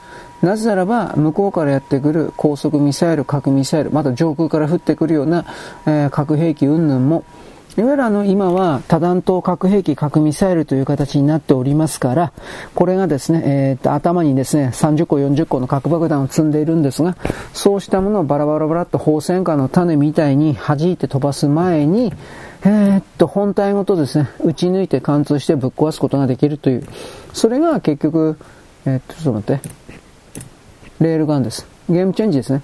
つまり日本に到達する200キロ、300キロあっち側、遠く離れた段階でこれを撃墜するから、それが確実にできるんだったら日本に届かないわけですから、これは防衛兵器として、えー、で、なんで言うんですか？核抑止戦力における相互破壊計画における、あのー、こっちがやられたら相手も絶滅させるというような仕返しの考え方ですか？それを持つ持つ必要がまずなくなりますので、ただ問題はこのレールガンがどれだけ連続して発射できるのかどうかだとか、その辺はまだあの技術力がね、完全にこなれてるわけじゃないので、これがね、機関銃みたいにビシュンビシュンビシュンビシュンとか言って連続で撃てるんだったら、向こうからやってくるような大量のミサイルは怖くないし、場合によっては、うーん、落ちてくる多弾頭か子供爆弾、スマート爆弾みたいに腹の中に子供の爆弾をいっぱい持ってて、で、そいつがバラバラバラっとこう、何百発もの小さな爆弾を地上に、あの、落下させるという動きにおいても、その小さな爆弾の全てを、あの、レールガンで撃ち抜くことが、高速発射が可能になってれば、可能なんだということを僕は言います。まあでもさすがに今の段階ではそれはさ、無理じゃないかなと思うけど。で、これに関して、例えば河野太郎みたいな、あの、中国、韓国、北朝鮮に、中国、韓国に利益を持っていて、え、中国の利益のために日本の国家安全の全てを売り渡すような裏切り者、林芳正だとか、他にもいっぱいいますね。あの、福田、福田達夫だったっけ、安夫だったっけ、もうどっちもだけど、そういう、特に今の段階で中国と深くつながることによって利益を獲得している、公然と利益を獲得しているような奴らのなんだろう、発言であるとか行動、レールガンを作ってはならないみたいな、こういうのをですね、僕たちは今の段階から強く牽制して、もしそれが起きそうであるのなら、さっさとそいつを議員だったら辞めさせる。えー、なんか局差、あとコメンテーターみたいな人だったら、どっか行けばバカお前ぶっ殺すぞてめえ、みたいな形でですね、これを排除する。ありとあらゆる形で、これをですね、あの、奴らの、リニアガン反対リニアガン、えー、なんだっけ、レールガン、超、超、なんだっけ、超電磁砲、えー、とある、とある金賞目録のレールガンだっけなんかその、電磁砲か。ね三坂美琴だったっけ？もう覚えてねえな。なんかそれはですね、とにかく反対をさせないということです。うん。まあ、とりあえずあの、レールガンというか、その 金賞目録って話どうなったんだろうか。俺全然知らねえから。なんか、やたら長く続いてるということだけは知ってんだけど、どうなったか知らないですよ。まあ、どうでもいいですね。どうでもいいです。はい。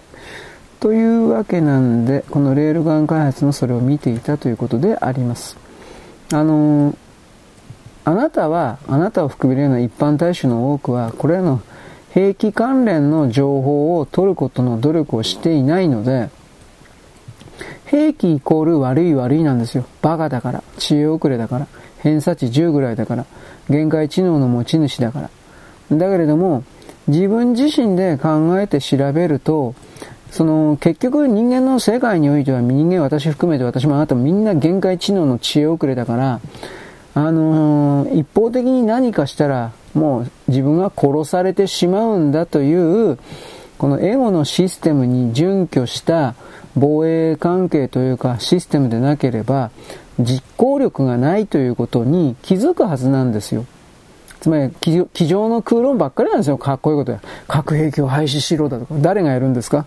核兵器廃止しろとかって、えー、なんか宣言して、手挙げて、賛成大多数で紙切れに印刷しました。はい、よかったですね。で、誰が従うんですか？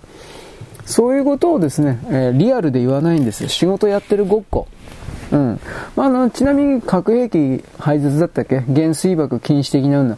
あれはもう明確にですね、日本を参加させて、日本がそこに何十、参加加盟国というのはその組織体にですね、何百億お金出さないといけなくなるんですよ。その金目当てで日本の中の極左たち、知恵遅れたちを騙してるに違い、違いないというかそれしかないんですよ。金目当てですよ。捕鯨団体のあれと一緒ですよ。本営団体の RWC だったっけ？あれもうはっきり言って終わってるでしょ？いやもう実際機能してないんですよ、本気で。それと同じことで、全部金目当てですよ。戦争反対だとか自然環境がどうのとこうのとか。そんなこと実際に何かしようなんて思ってないですよ。金、それを名目に金さえ入ってくればそれでいいんですよ。そういう薄汚い人たちの言うことをなんで聞く必要あるの？あんたおかしいんじゃないの？ろっていうふうなことを僕言うわけです。はい。まあいいです。うーんと、何これ？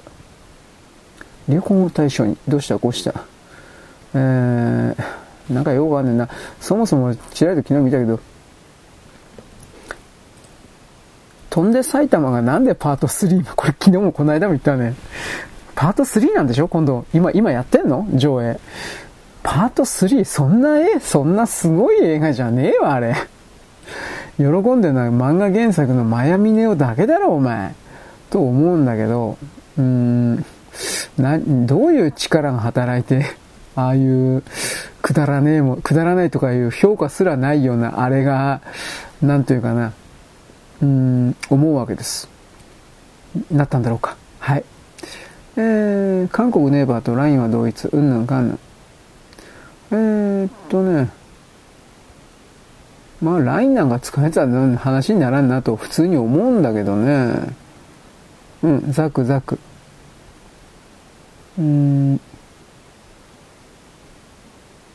これでも本当にね、なんとかしないとまずいと思うけどね。僕は使わないから関係ないとも言ってらんしね、いい加減。はい。というわけで、このところだけちょっと採用しとこうかしらねと一応言っときます。はい。ちょっとお待ちください。えっとね、まあ今からちょっと、よいしょ。え、っと、こうか。というわけで今からちょっとカタカタしますので、ブログですね。はい、えー、っとですね、カタカタ終わりました。ちょっと待ってね。えー、っとね、まあ、LINE に関してはですね、どうのこうのという、まあ、そもそも LINE ってね、日本のアプリだって一番最初の頃嘘ついてたんだっていうことをですね、えー、私はとりあえずあなたに伝えておきます。で、韓国はその、そもそも、朝鮮人ですらないというふうに僕、あの、朝鮮語というか、ハングルというか、そう、朝鮮語使ってるけど、あれは朝鮮人ですらなくて、あの、あいつらはね、あんたには本当にわかりやすく言うなら、僕の理解で言うなら、中国の被差別民族なんですよ。本当に。中国から逃げてきたやつ、中国から追い出されたやつと、あとはですね、まあ、あの、昔の渤海だとか、ああいう風なところに住んでいた人という言い方をするけれど、それらのですね、まあ、逃げ、逃げて、えー、追い詰められたような人たちが朝鮮半島に吹き溜まっていて、土人生活をやっていて、で、それを、あの、中国のですね、えー、なんだっけ、唐だとか隋だとか、なんかあるじゃん、その辺の世界の、ね、三国の時代におけるもうちょっと後だけど、そういう人たちが、日本という巨大な陸地を見つけた後での交易を、日本と、日本で取れるの産品の交易を強く求めたんですけど、中国から、うん、直接日本に行くのは遠かったんで、朝鮮半島の南端部に南側の方に基地をいっぱい作ったんです。町を作ったんです。で、その町の中にですね、この元から住んでいた土人たちを住まわせて、いわゆる下働きをさせてですね、奴隷兵隊というかそういうことをさせて、そして中国人たちは外から入ってきた中国人商人たちと軍人たちみたいな、まあ昔だから混じってっけど、こいつらが、あの、その朝鮮人たちと称する、それをですね、えー、散々に使って自分たちの、うん、まあ、町というかシステムというかこれを、えー、ちょっと待って、なんだっけ、自然増加、これか、維持させていたわけです。だから、そういう観点において、じゃあ朝鮮人ってどこにいるんですかっていうと、38度線より上側、大きなところで言うんだったら、その見方を僕は一応あなたに言っておきます。だから朝鮮、北朝鮮の連中が自分たちのことを朝鮮人というのは間違ってないんだけど、韓国の連中が自分たちのことを朝鮮人っていうのは、間違っていて、で、彼らは多分それを知ってるから自分たちなんか、なんだっけ、これやん？これやん？とかなんか違う変な呼び方を無理やりやってんのは、そういうことを薄々知って、薄々じゃなくて知ってんだよ、結局。本当のこと言えば。だから、同じ文字を使ってるだけ正確には、ハングルという文字ですら大きな意味では泥棒したという言い方になります。李氏朝鮮と言われているものがどこから出てきたのか。まあ僕はあれはどう考えたら中国から押し、押し潰されてきたような人というか、その地域で王というものに任命された人で、その李氏朝鮮のその先祖というものをです、ねさらにさらに源流に遡っていった時にどこに繋がるのかっていうことを言う人はいないということなんですが、これはおそらく中国の中に奥地の方に繋がってくんじゃないかなと僕は一応捉えてますけどね。あんまり深い興味ないしね。あの、今なんか、えー、フリーレン、アニメね、フリーレンであるとか、あと、呪術廻戦だったっけ？ああいうものに対してなんかこれらの作者は本当に韓国が大好きでとかって言ってるけど、多分それを間違いなく嘘で、多分その作者たちというのは何もそんなこと考えてないけれども、そんな風に言えっていう風に小学館とか集英社であるとか、そうした人々から言われてる、または黙ってろとでもいう風に言ってか許容しているというか、多分そんな構造があってね、うーん、多分、その、今の大統領になったあたりから、韓国の大統領になったあたりから、米国の強い命令のもとに韓国と関係改善しろ、えー、官民挙げて的な、そういう命令が米国から出てるんで、明らかに出てるので、それに、えー、準じたような、まあ、政府命令って言ったらちょっと大げさだけど、そうしたものが多分働いてるんじゃないかなと僕は一応疑ってます。あの、日本の国の中にある、その文化文物流行りっていうものを含めて、そんなものが、あの、いわゆる政権と言われているものに、コントロールされていない、命令を受けていないと考えるのはもちろんそれはあなたの勝手なんですけど、うん、まあ、そんなことはないんですよ、なんですよ。うん。コントロール受けてるんですよ、なんです。はい、というわけで、ちょっと待ってね。今、どんどんと、順番に機械的にですねアップロードしてんですがこのブログをまとめてアップロードするという作業も非常に面倒くさいため息が出る。えー、ちょっと待って。だけれども、まあ、やっとかにはしょうがないしね。読まれるための、あれだったっけ？努力ということで、えー、ちょ、ちょっと。はい。というわけでですね、全く関係ないんですが、私さっきあの、スタートレックピカードの話をしました。えー、あと3日後の12月の6日に第3シーズンの、なんだったっけアマゾンプライムかネットフリックスのどっちかでアマゾンプライムだったかなあのー、2019年あたりからなんかテレビシリーズというかその、まあ、テレビシリーズというか動画シリーズで一応配信されていたそうです。本当にもう、ね、全く知らなかった。ね、やってたら見たか、えやってても多分見なかったと思うけど、ただ、スタートレックと新スタートレックっていうのはやっぱりその、特に新スタートレックは別枠なんですよね。なんだかんだ言うけど。あ、そうやってアメリカの中では特に。え、ちょっと待って。あれを超えるような商業的にも成功したようなスペースオペラモン的なものはないんですよ。テレビシリーズとかああいう連続シリーズで。確かそうだったはずです。だから、かなり長い間続いたんじゃなかったかな。あの、何十年という言い方？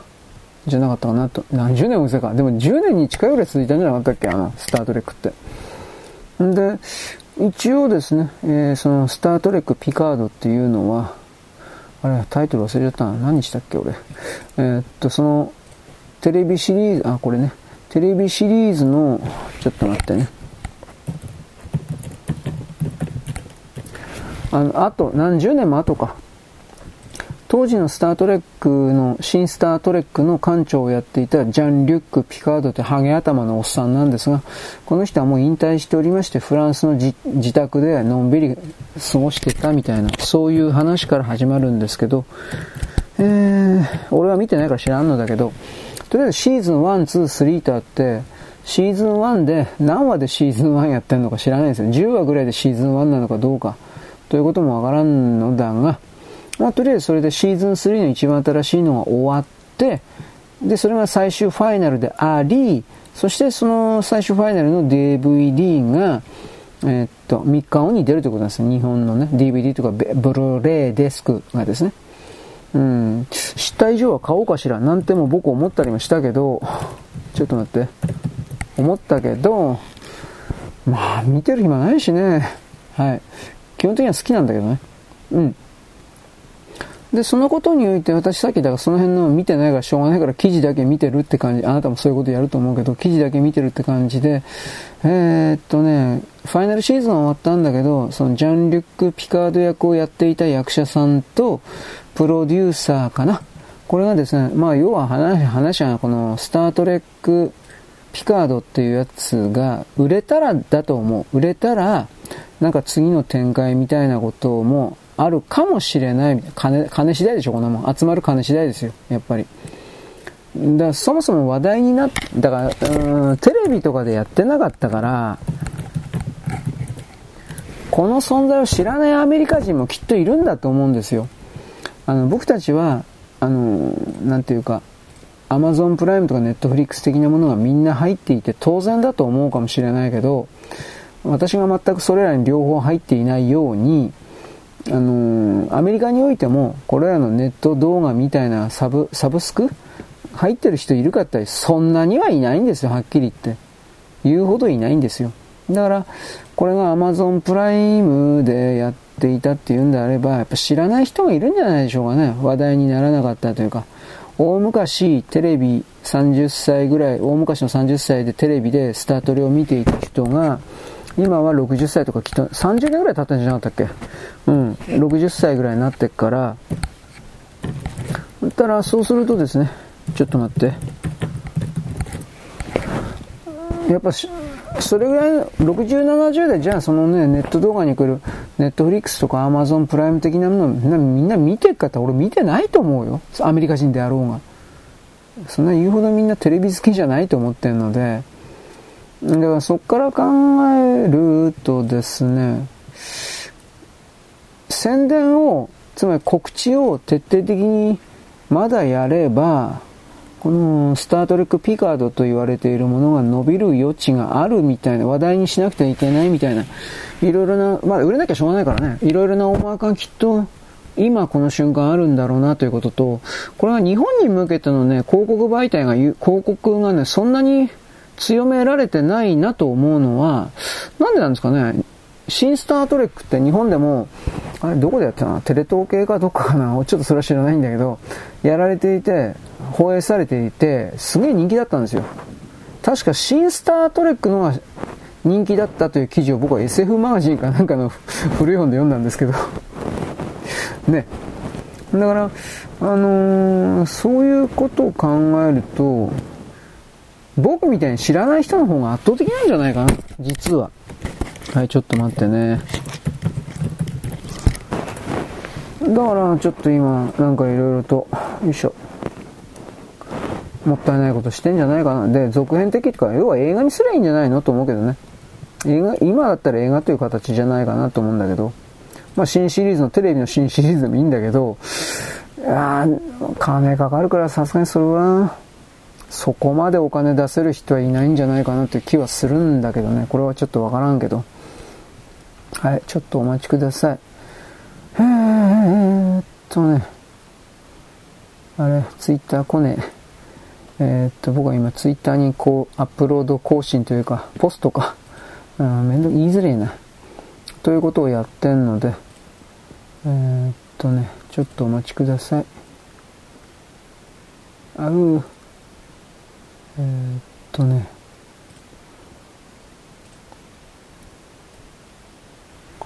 うん。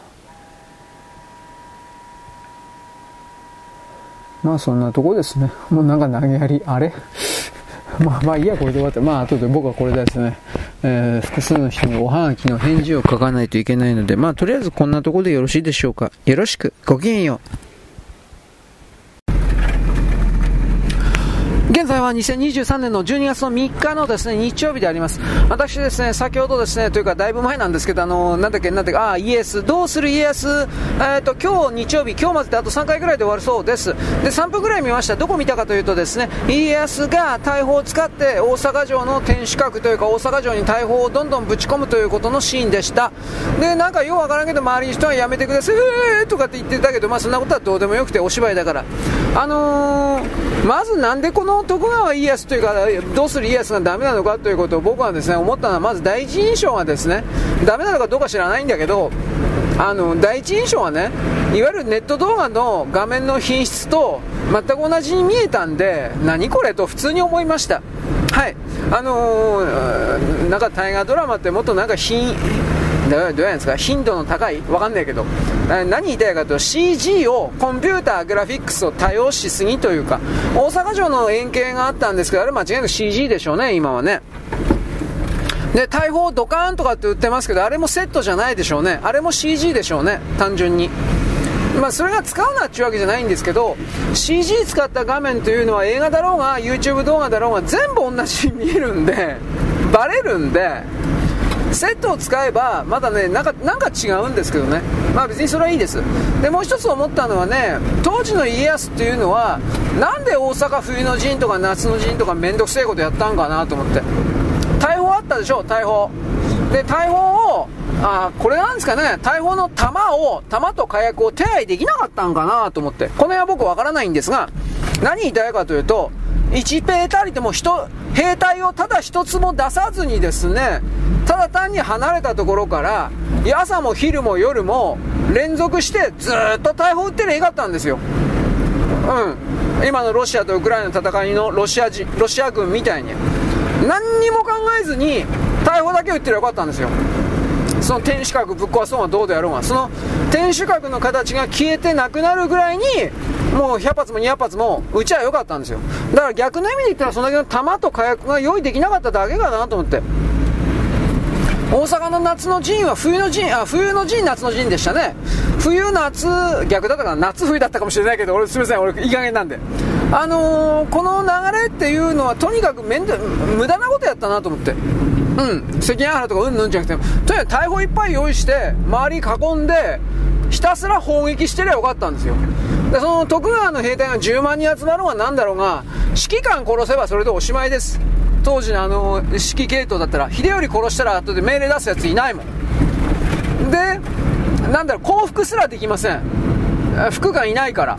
命令系統順番ね、しっかりしてないんで、ただ単純に100発も200発も、3日でも4日でも5日でもドンドンドンと売ってりゃよかったんですよ。ただそれだけで、何を悩むことがあったんだろう、当時の人は。僕はですね、この辺が本当にね、なんか日本、まあ多分物量で弾なかっただけだろうなと一応同情的に言うんですが、もし弾がたくさんあって、火薬がたくさんあって、それでですね、あの、砲撃をただ単にやらなかったって言うんだったら、家康っちゅう男は大したことねえなって本当に思った俺。バカじゃねえなお前とか言って。昔はだからその大砲が全てだったからね。で、大砲とかそういうものを潰すために飛行機というものが出てきた時に上から爆弾を落として大砲を潰すという考え方になってたんだけど、昔は飛行機ないから、で、えー、走っていって近寄るしかないわけで、で、鉄砲がですね、えー、昔の鉄砲だからええとこ100メートルぐらいですか ?100 メートルぐらいしか届かんけど、大砲は、まあ、2、300メートル、もうちょっと ?4、500メートルぐらい？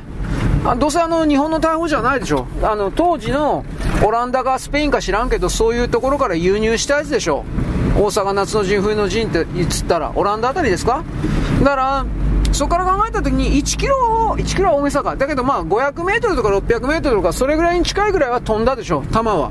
そうすると、あの、敵歩兵っていうものがまず近寄ってこれないから、まあ、逆に言ったら大砲がどっかんどっかん撃ってたら、敵歩兵がやってくるということだけ分かってるから、あのー、大砲の陣地だけ守ってりゃいいんですよ。ひたすら。何を難しく考えてたんだろうか、昔の家康は。だから何がどうする、どうするじゃねえよ、おめえ。と僕は思いました。3分も見たのは今回初めてです。で、あこれが人気ないのは僕はなんとなくとにかく分かったという言い方になります。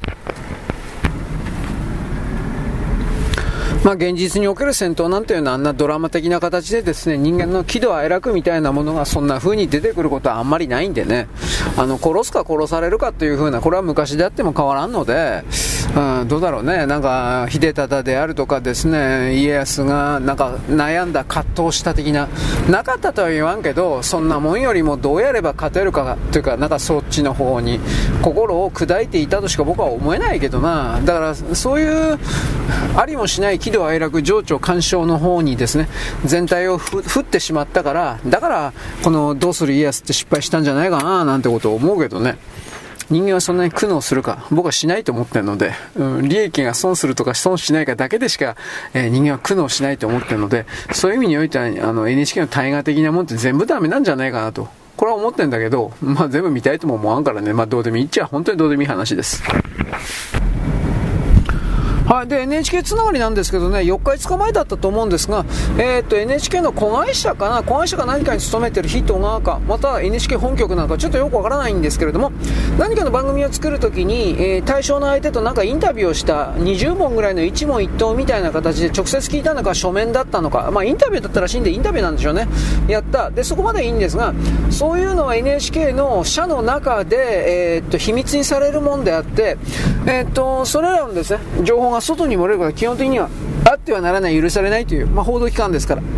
だけれどもそうした20問だったかにおける1答1問の内容すべてと,、えーと、インタビューした人、インタビューされた人の個人情報すべてが、えー、これどこに漏れたんかな、まあ、ネット的に漏れたんかな、なんかそういう風な、でこれ一体僕は最初これ何のことかなと思ったんですけどあのねひまそらあかねっていう人いるでしょう。で今の東京都におけるコラボというですねかわいそうな女性を助けるためのですねなんか NPO 団体的なことやって、まあ、僕は詐欺師集団だとしか思ってないけどコラボに関しては。はそういうものの関連に関してのなんかインタビューアンチの人に聞いたのか賛成の人に聞いたのか私はようわからんのだけどそれらのですね、ひまそらあかねさん絡みのこれに聞いたインタビュー的なものを、とりあえずあの漏らした。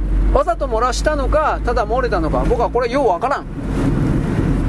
で、その流れの中で、とりあえず、ひまそらあかねさんという人の名前を出さずに、しかしこんなことが起きてますよ。ま、だからクローズアップ現代じゃないの？と思ったけど、起きてますよと。で、NHK ではまたぞろですね、金を、つまり毎月毎月の受信料を当たり前のように取るという理屈で誰かを悪者に仕立て上げて、しかしその誰かを悪者の誰かを、あのー、実際に刑事罰だとか民事罰みたいな犯罪を犯していない誰かを名指しであげつらうことはできないからこういう動きが起きている的なまあどっちにしたって正義の使者を気取ってですね、えー、裁く断罪するということを通じてどうですか？NHK はあなたにとって必要な社会にとって必要な正義の味方ですよ。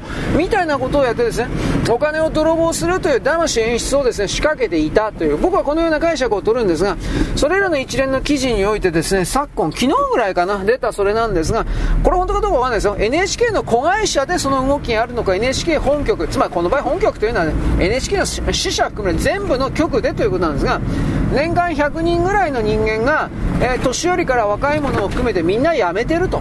しかしこの辞めてるということは、モチモチベーションがないから辞めてるみたいな表現になったけどそれも本当かどうか分からないですよ。単に肩叩きで、ああ、お前使えないからやめて、だとか、意地悪みたいなですね、嫌がらせみたいなことしてやめさせる方向に追いやられたのか、これは俺わからんけど、NHK の全体と今決めます。本局とか地方局含めて年間100人ぐらい辞めている。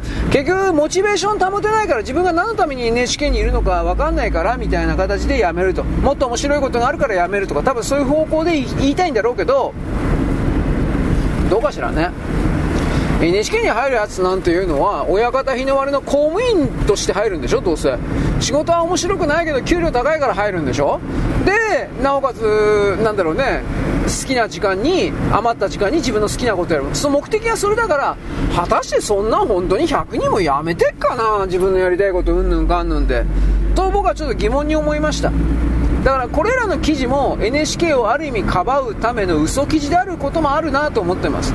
つまり NHK という巨大産業中間北朝鮮のです、ね、犬頃になっているような極左の日赤の犬頃になっているような共産主義の犬頃になっているようなやつらが実は苦しんでも何でもいないのに苦しんでるんだよ彼らはみたいな攻撃しちゃダメなんだよみたいな嘘の認識阻害を仕掛けてる可能性本当にあるんで言葉の力だけで。言葉の力だけで他人を人間をあなたは私を騙すようなやつは殺さなくてはいけない。生物学的にはそんな簡単に殺さないからは認識的に認知的に殺さなくてはいけない。これは本当に思う言葉の力で何とかでなければならないとかって言ってですね人々を支配コントロールするやつは殺さなければならない。もう本当にね俺俺俺の文章それでできてるからね弱ったなって自分で思ってるんだけど。まあとりあえず NHK に関してそういう動きがちらっとありますよという本当かどうかわかんないけどね。また調べとくよ。はいよろしく。ごきげんよう。現在は2023年の12月のですね、えっとね、えっと、3日のですね、えー、日曜日であります。私これ大事なこと言ってないんです、あの、なんだっけ、まずフィリピンで昨日、マグニチュード7.2だったかな ?2 だったかのですね、あの、巨大な地震が起きて、えっ、とね、昨日の夜11時ぐらいだったかな。うん、11時、11時10分か20分か忘れてたけど、まあそれぐらい。巨大な地震が起きまして、で、日本に津波がやってくる、午前3時ぐらいにやってくる、気をつけろ、うんぬん。実際に来ました、それは。でも、1メートルではちょっと大げさで、20センチから八丈島で40センチという報告があったけど、それ以上の高いものがあったのかどうか僕は知りません。多分なかったんだと思います。えー、っと、そうすればですね、あの、もっとすごければネットの中でもわーわーと言ってるはずなんで、多分なかったんだと思います。んで、その状況で、えっとね、えっと、3日の、今日の、うんとね、夕方ぐらい、7時か8時ぐらいですか？再びですね、フィリピンでマグニチュード7.5度0、ちょっとだけ小さいです。7.2じゃなくて7.0のサイズの地震がありました。同じ場所の大体ミンダナオ島、ミンダナオ島というところのですね、えー、どこなんですかね、海底のどっか。また、今回も、あの、震度が、震度だとか、それ、つまり何十キロ、深さ10キロ、20キロ、30キロ知らんけど、どこで、えー、起きたのかっていうことの発表はないのかもしれません。で、そのことで、また再び、うん、若干の津波的なものはひょっとしたら来るのかもしれません。わからない、これは。えー、っと、なんだったかな一番早いので、なんか夜9時だとか10時とかって言ったから、多分それはもう来てるのかもしれない。俺わかんない。これに関しては。で、次ね、あのー、ちょっと待って。フィリピンじゃなくて、あの、インドネシアのね、えっとね、昨日、インドネシア、フィリピンで大地震があって、えー、2日かな。で、3日、3日の今日になって今度はインドネシアの、マラピ火山という、マラヒだったかマラピという火山が噴火しました。で、えっ、ー、とね、噴煙が、煙ですね。これが上空1万5000メートルに達しています。だから、相当でかいのは間違いないんですけど、具体的にそこからどうなっていくのかわからない。普通だったらこれ、えー、冷たい夏と書いて、冷夏の原因になります。いわゆるあの火山灰土がですね、上空を、うん、ずっと覆いましてというか、浮遊しておりまして、夏の太陽の直射日光的なものを遮るので、まともな常識で考えれば。だから、今年の夏はひょっとしたらそういう冷夏という可能性も、うん、あるのかもしれない。これわかりませんけど。はい。ちょっと待ってね。んで、あのー、食料不安というか食料危機が必ず来るというふうな、これ僕も来ると思ってるんですけど、それらの情報伝達ありますから、こうし、今回の噴火的なものが、それらに影響を与えている可能性はあるんじゃないかなと僕は言います。まあ、あとはですね、僕はなんか今年の冬はなんか本当に雪降らないのかなと、まあ、まだ12月3日ぐらいの段階だから何とも言えないけど、去年は降ってたんですよ、もうこれぐらいの時期には。ところが今回はそれがない。で、全体的な平均気温も、まあ高い。高いと思います。だから、何らかの、うん、まあ、異変というかね、ちょっと待って。あるんかなと思います。異変が。あのね、ちょっと待って。えー、救世主かなこれは。はい。あのー、太陽の爆発フレアが、なんかちょっと前に起きたようです。うん太陽活動の、まあ、ものすごい活発的な、まあ、どう言いますかね、まあ、爆発という言い方でもいいけど、プロミネンスとかそういうのあるでしょそれのでっかいやつがドカーンと出て、で、大きな磁気嵐的な時期の乱れというか、そういうものもあったようです。それが先月かな。で、そのことで地球でなんか大きな、まあ、地震を含めるような、火山を含めるような何かが起きるはずだ、気をつけろというメッセージ的なものは、天文関係領域にはあったんですけど、一般の経済であるとか文化であるとか、そういうところにはまあ相変わらず、あの、全く出てませんでした。結局、いつもそうなんですよ。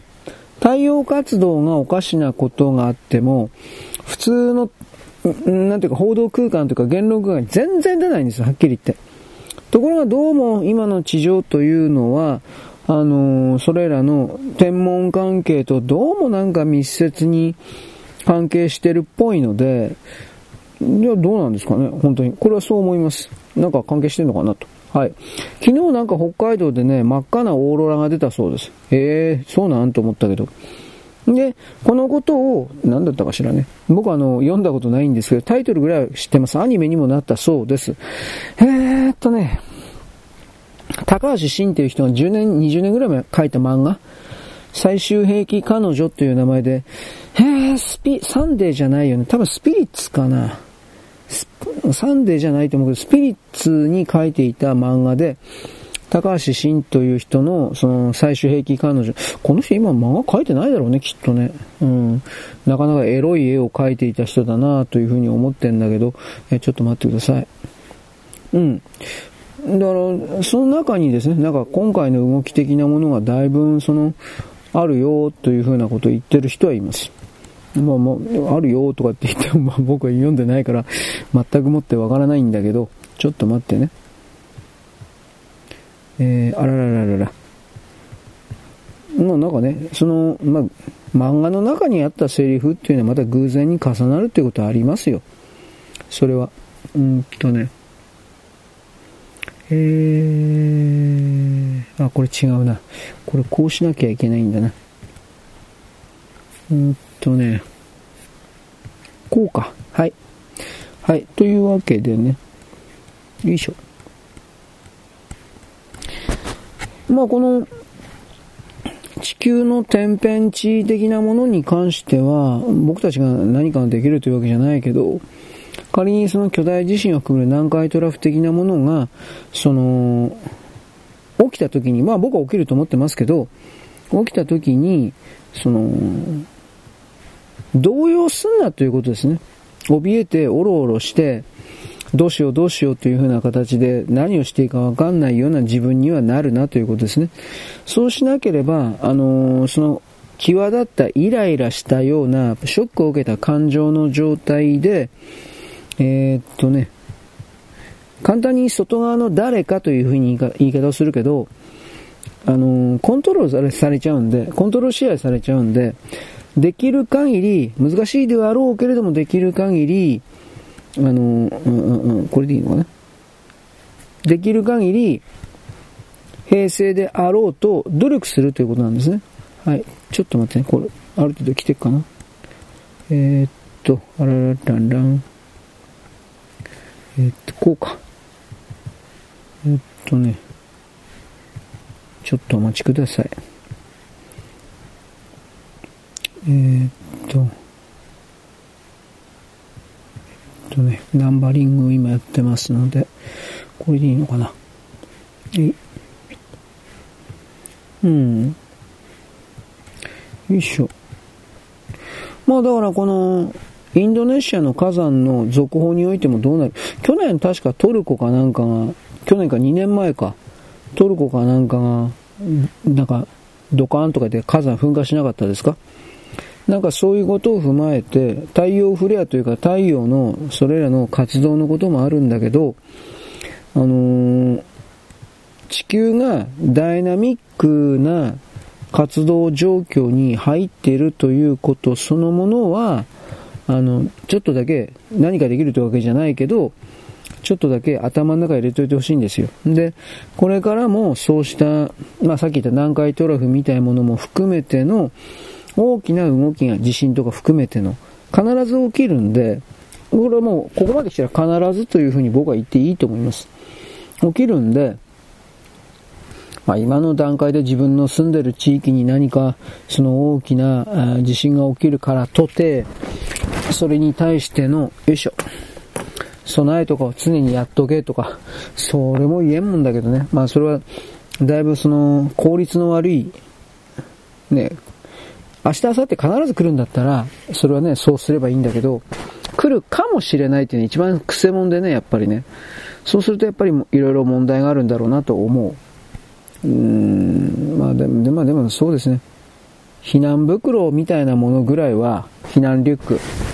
それぐらいは作っときゃいいんじゃないかなと思いますけどね。僕もちょっと前に避難袋とか避難リュック作ったんだけど、中身もともともうだいぶ古くなってるだろうから、一旦ちょっと入れ替えた方がいいいいかなと思ったりもします。僕もなんかかっこいいこと言ってっけど、全然できてないんですよ、やっぱりそれは。毎日の生活が忙しいからっていうのもあるけどさ。ちょっと待ってね。えいダメだ。というわけで、ちょ、ちょっと待ってください。はい。えー、一時停止使ってたんで、もう忘れちゃったっていう感じで、次、えー、なんだっけ？中国の病気のこともね、そんなすぐ一朝一夕にわからんしね、マイコプラズマどうとかこうとか。あ今言われてるのはとにかく、うん、3つぐらいの世代において、3種類の、分かってるだけでという言い方だね、3種類の病気が同時に、えー、流行ってる。しかしこれなんか嘘くさい説明だよね。つまりあの、小学生、小学校6年生ぐらいまでは A という病気。で、中学校3年生から高校1年生ぐらいまでは B という病気。で、えー、大学生からあとは老人までは C という病気。この3種類が同時に流行ってるんだそうです。こんなことあり得ると思いますか？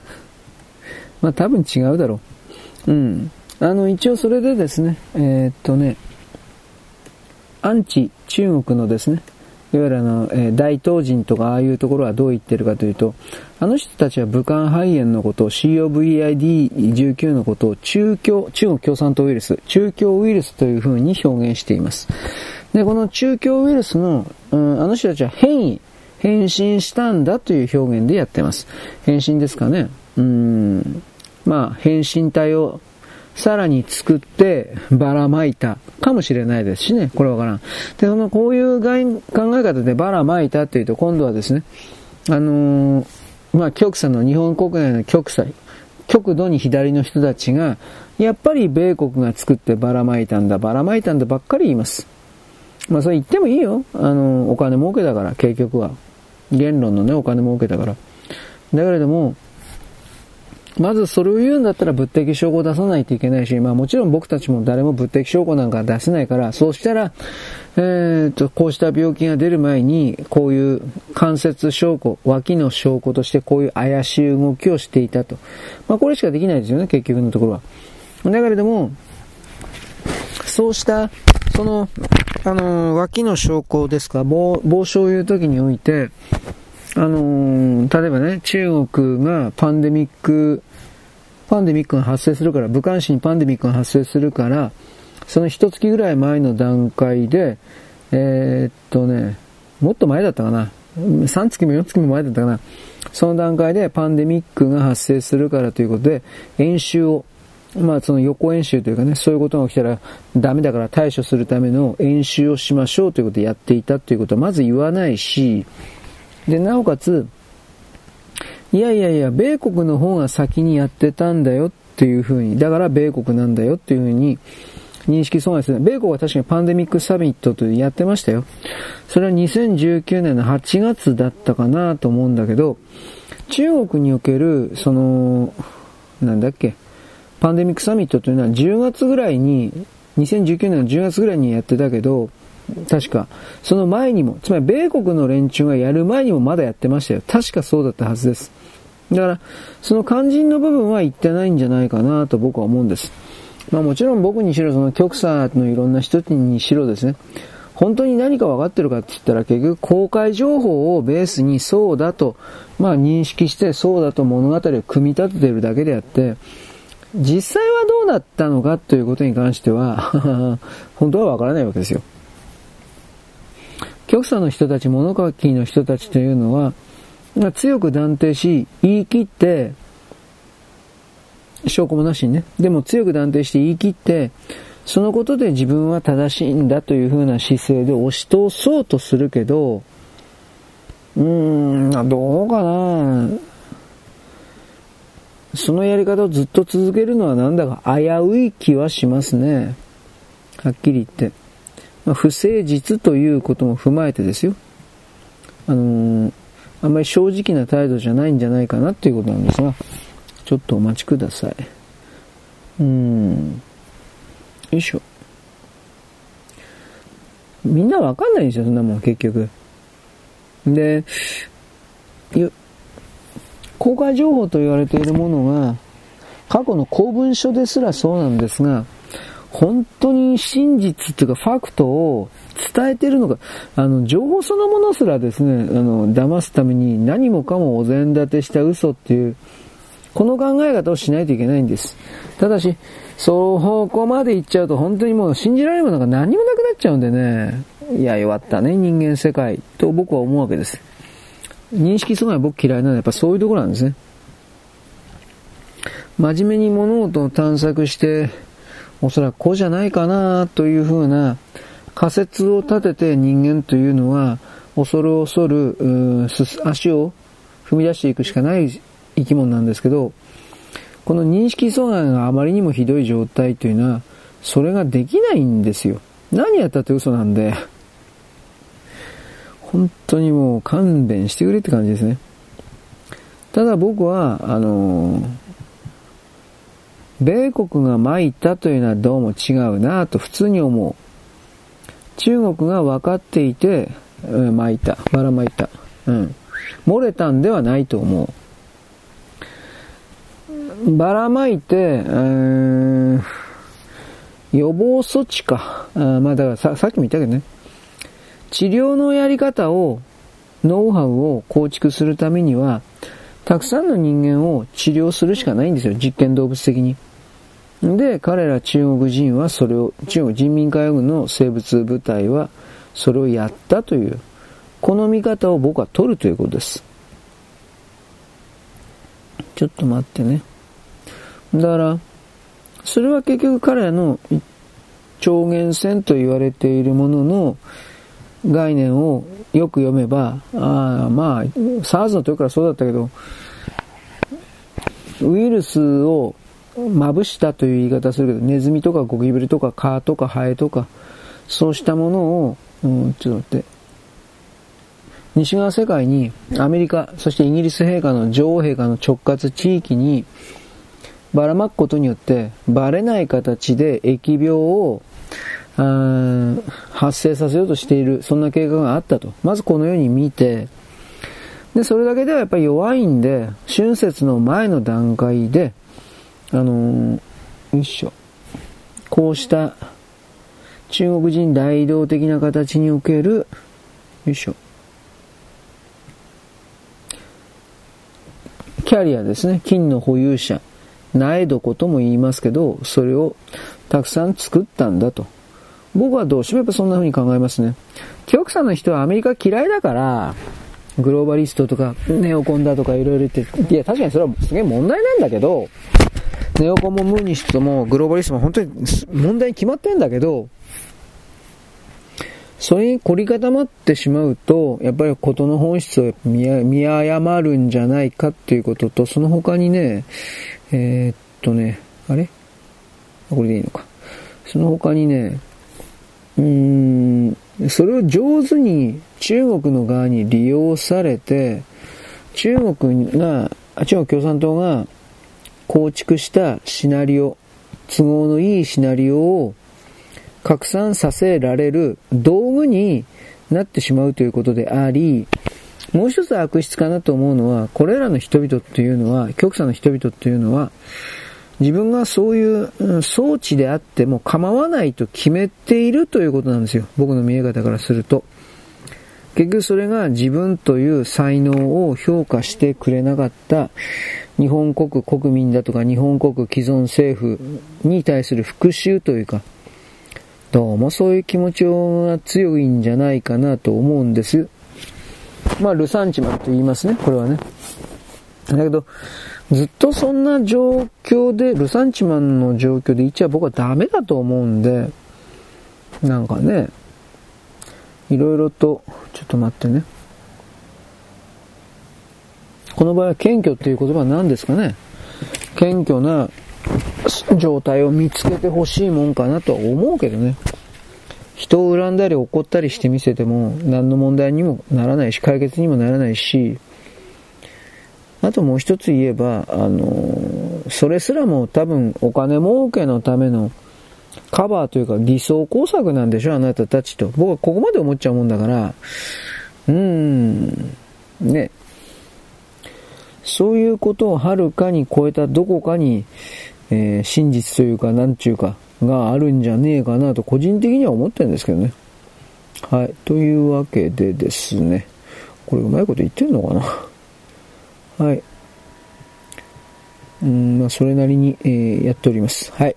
そんなわけでですね、いろいろ、まあ、太陽活動の活発化、極左のですね、暗躍、中国のウイルスばらまくよ。ばらまいてんじゃねえかな。なんかそんな気もするけど、いろいろ。それが今回のオチでございます。よろしく。ごきげんよう。現在は2023年の12月の3日のですね、日曜日であります。えーと、まず、LINE とですね、えー、韓国ネイバーが繋がってるどうのこうの、今更何言ってんだいと。えーと、ネイバーというのはですね、韓国の情報部と繋がってるですね、まあ、はっきりスパイ装置です、スパイ機関。で、日本の LINE、LINE というのは日本の企業じゃないんだけど、LINE をですね、ただで使えるよ、うんぬんというふうに言った時に、これは日本のプログラム、日本のソフトだよ、日本が開発したいと。嘘ばっかりついてですね、そんなもんに引っかかるやつも引っかかるやつなんだけど、みんな LINE を使うようになってます。現状時点で LINE を使う人というのは自分の全ての情報が朝鮮、中国、韓国にですね、泥棒されている状態であり、そして自分のだけが取られるんだったらともかくとして、周りの全ての友達リストとかなんかそういうのに登録している全ての情報が常に抜き取られている状態なのだということを理解して使うな。ということを僕は言います。えー、国産のアプリ開発は求められてたっていうか、日本がですね、そんなアプリ全然できてないんでね、あ弱ったもんだなとしか僕は言わない。まあ使わないことが一番だと。メールアドレスダメなんですか僕本当に思うんだけど、なんで LINE なのと。メールアドレスダメなのと。いつも思います。はい。えっとね、訪日外国人、日本にやってくる外国人が、えー、移動のためにレンタカーを借りる。これはいいんですけど、車の運転はできるんだけれども、日本の標識がわからないので、えー、っとね、レンタカーの事故の7割が、いわゆる訪日外国人です。中国人とかなんでしょうねっていうか、ほとんど中国人じゃねえかと思うんだけど、で、日本語の標識はですね、よくわからないとかって本当かな？いろんな意味で。あの、交通の便で、要は左側通行というものにまず慣れてないんじゃないかなというふうな気がします。えっと、アメリカ右側通行ですよね、確かね。だから左側通行って少ないのかな？僕はこの辺調べたことないから知らないんだけど中国は逆に左側通行じゃなかったかな？その辺はようわからんけどね。まあ、とにかく日本の標識が読めないから止まれだとか進めだとかさ一旦停止だとか全然わかんないんだそうです。という風な記事になってましたけどこれもどこからどこまで本当かわかんないですね。あの日本という場所に来て羽目を外してぶっ壊していくっていうかう信号無視的ないろんな意味でへへーとかってやってるうちにまあね、えー、危険な状況に自分が踊り込んでしまうというかなんかそんなんじゃねえかなという風に疑いを持ちますけどね僕はね。はい。というわけなので廃業の危機つまり、えー、もうやってられねえようん車ぶっ壊されてもう使えるもんねえよみたいな。修理代かさむよと、まあ、もちろん当然保険とか入ってるだろうけどでも今度は逆に保険の月々の掛け率がですね高くなるだろう。こんなもんややってたら。でやっぱそれはあの採算が合わないということになったけどでも外国人に貸さないということもできないんだろうからね。差別でとか言って。差別かどうかは知らんけれども日本人がそんなレンタカーを借りてくれるかってそこまでも借りないだろうから。やっぱりこれは構造的な問題もあるかもしれません。しかしあどうかな。外国人向けにじゃあどうせっていうのは止まれの私ストップストップとかつけとくんかね。ストップとかとチャイナとか韓国とかの文字あの汚らしい文字を書くの？冗談じゃねえよお前。ここは日本なんだよお前ということも僕は思います。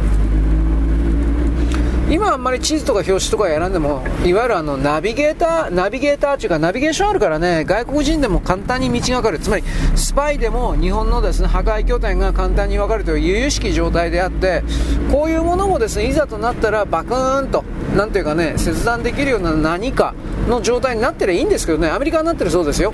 有事においてはですねこのナビゲーションシステム的なものも一般には使わせないようなバシーンと切っちゃうというか。で軍事関係だけが使うだとかなんかそういうのあるららしいんですがらしいらしいばっか言ってるけどこんなもんみんな想像で言ってるからね実際にそれ体験したわけじゃないから。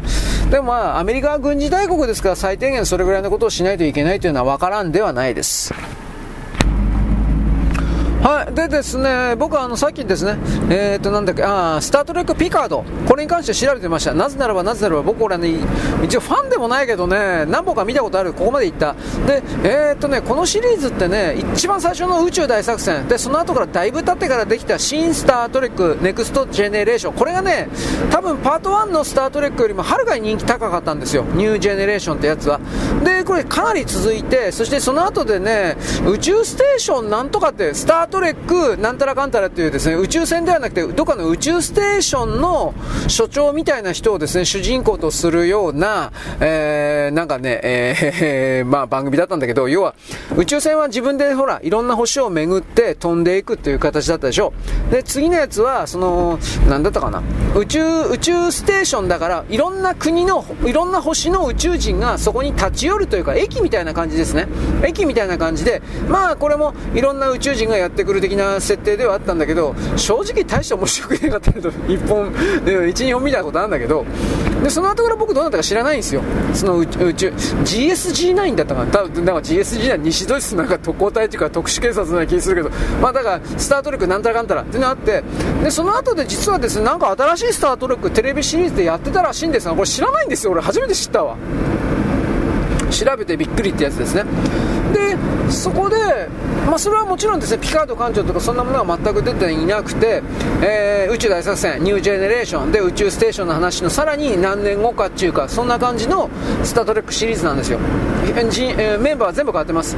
でそんな感じでやってたけど多分これはこれは多分人気出なかった。でそこからですねほっとずっとほっとかれたんですよ。スタおそらくスター・トレックって。俺もうもうちょっと詳しく調べてみるわ。でそんな流れの中でアマゾンプライムだとかネットフリックスだとか確かアマゾンプライムじゃなかったかな。あのー、ねスタートでやっぱりやっぱ人気のジャンリュック・ピカードを出そうぜ。は半毛頭のねあいつを出そうぜ。ということになって、えー、ジャンリュ、えー、とスタートレック・ピカードというピカード艦長の話が一応出てきたわけです。うんで、えー、第3シーズンまで出た、うん、第3シーズンがファイナルシーズンなんだけど1シーズンが何本あるかは知りません。1シーズン1シーズンひょっとしたら1話かもしれない。俺分からんこれ。は本当に。全然見てないから。知らないから。で、まあ、とりあえずですね、あの、ピカードの人も老けたなと、まあ、当たり前だよね、もう80ぐらいじゃないか、あの人。相当年なんだけど、まあね、ピカードの人もですね、やってきてですね、えー、なんかようわからんけどですね、戦ってる、ロ、ロミラン帝国だったか、なんかそんなにいたような、いなかったような、記憶がよくわからん。でまあそのピカードのですねロミラン帝国。あとなんだっけ。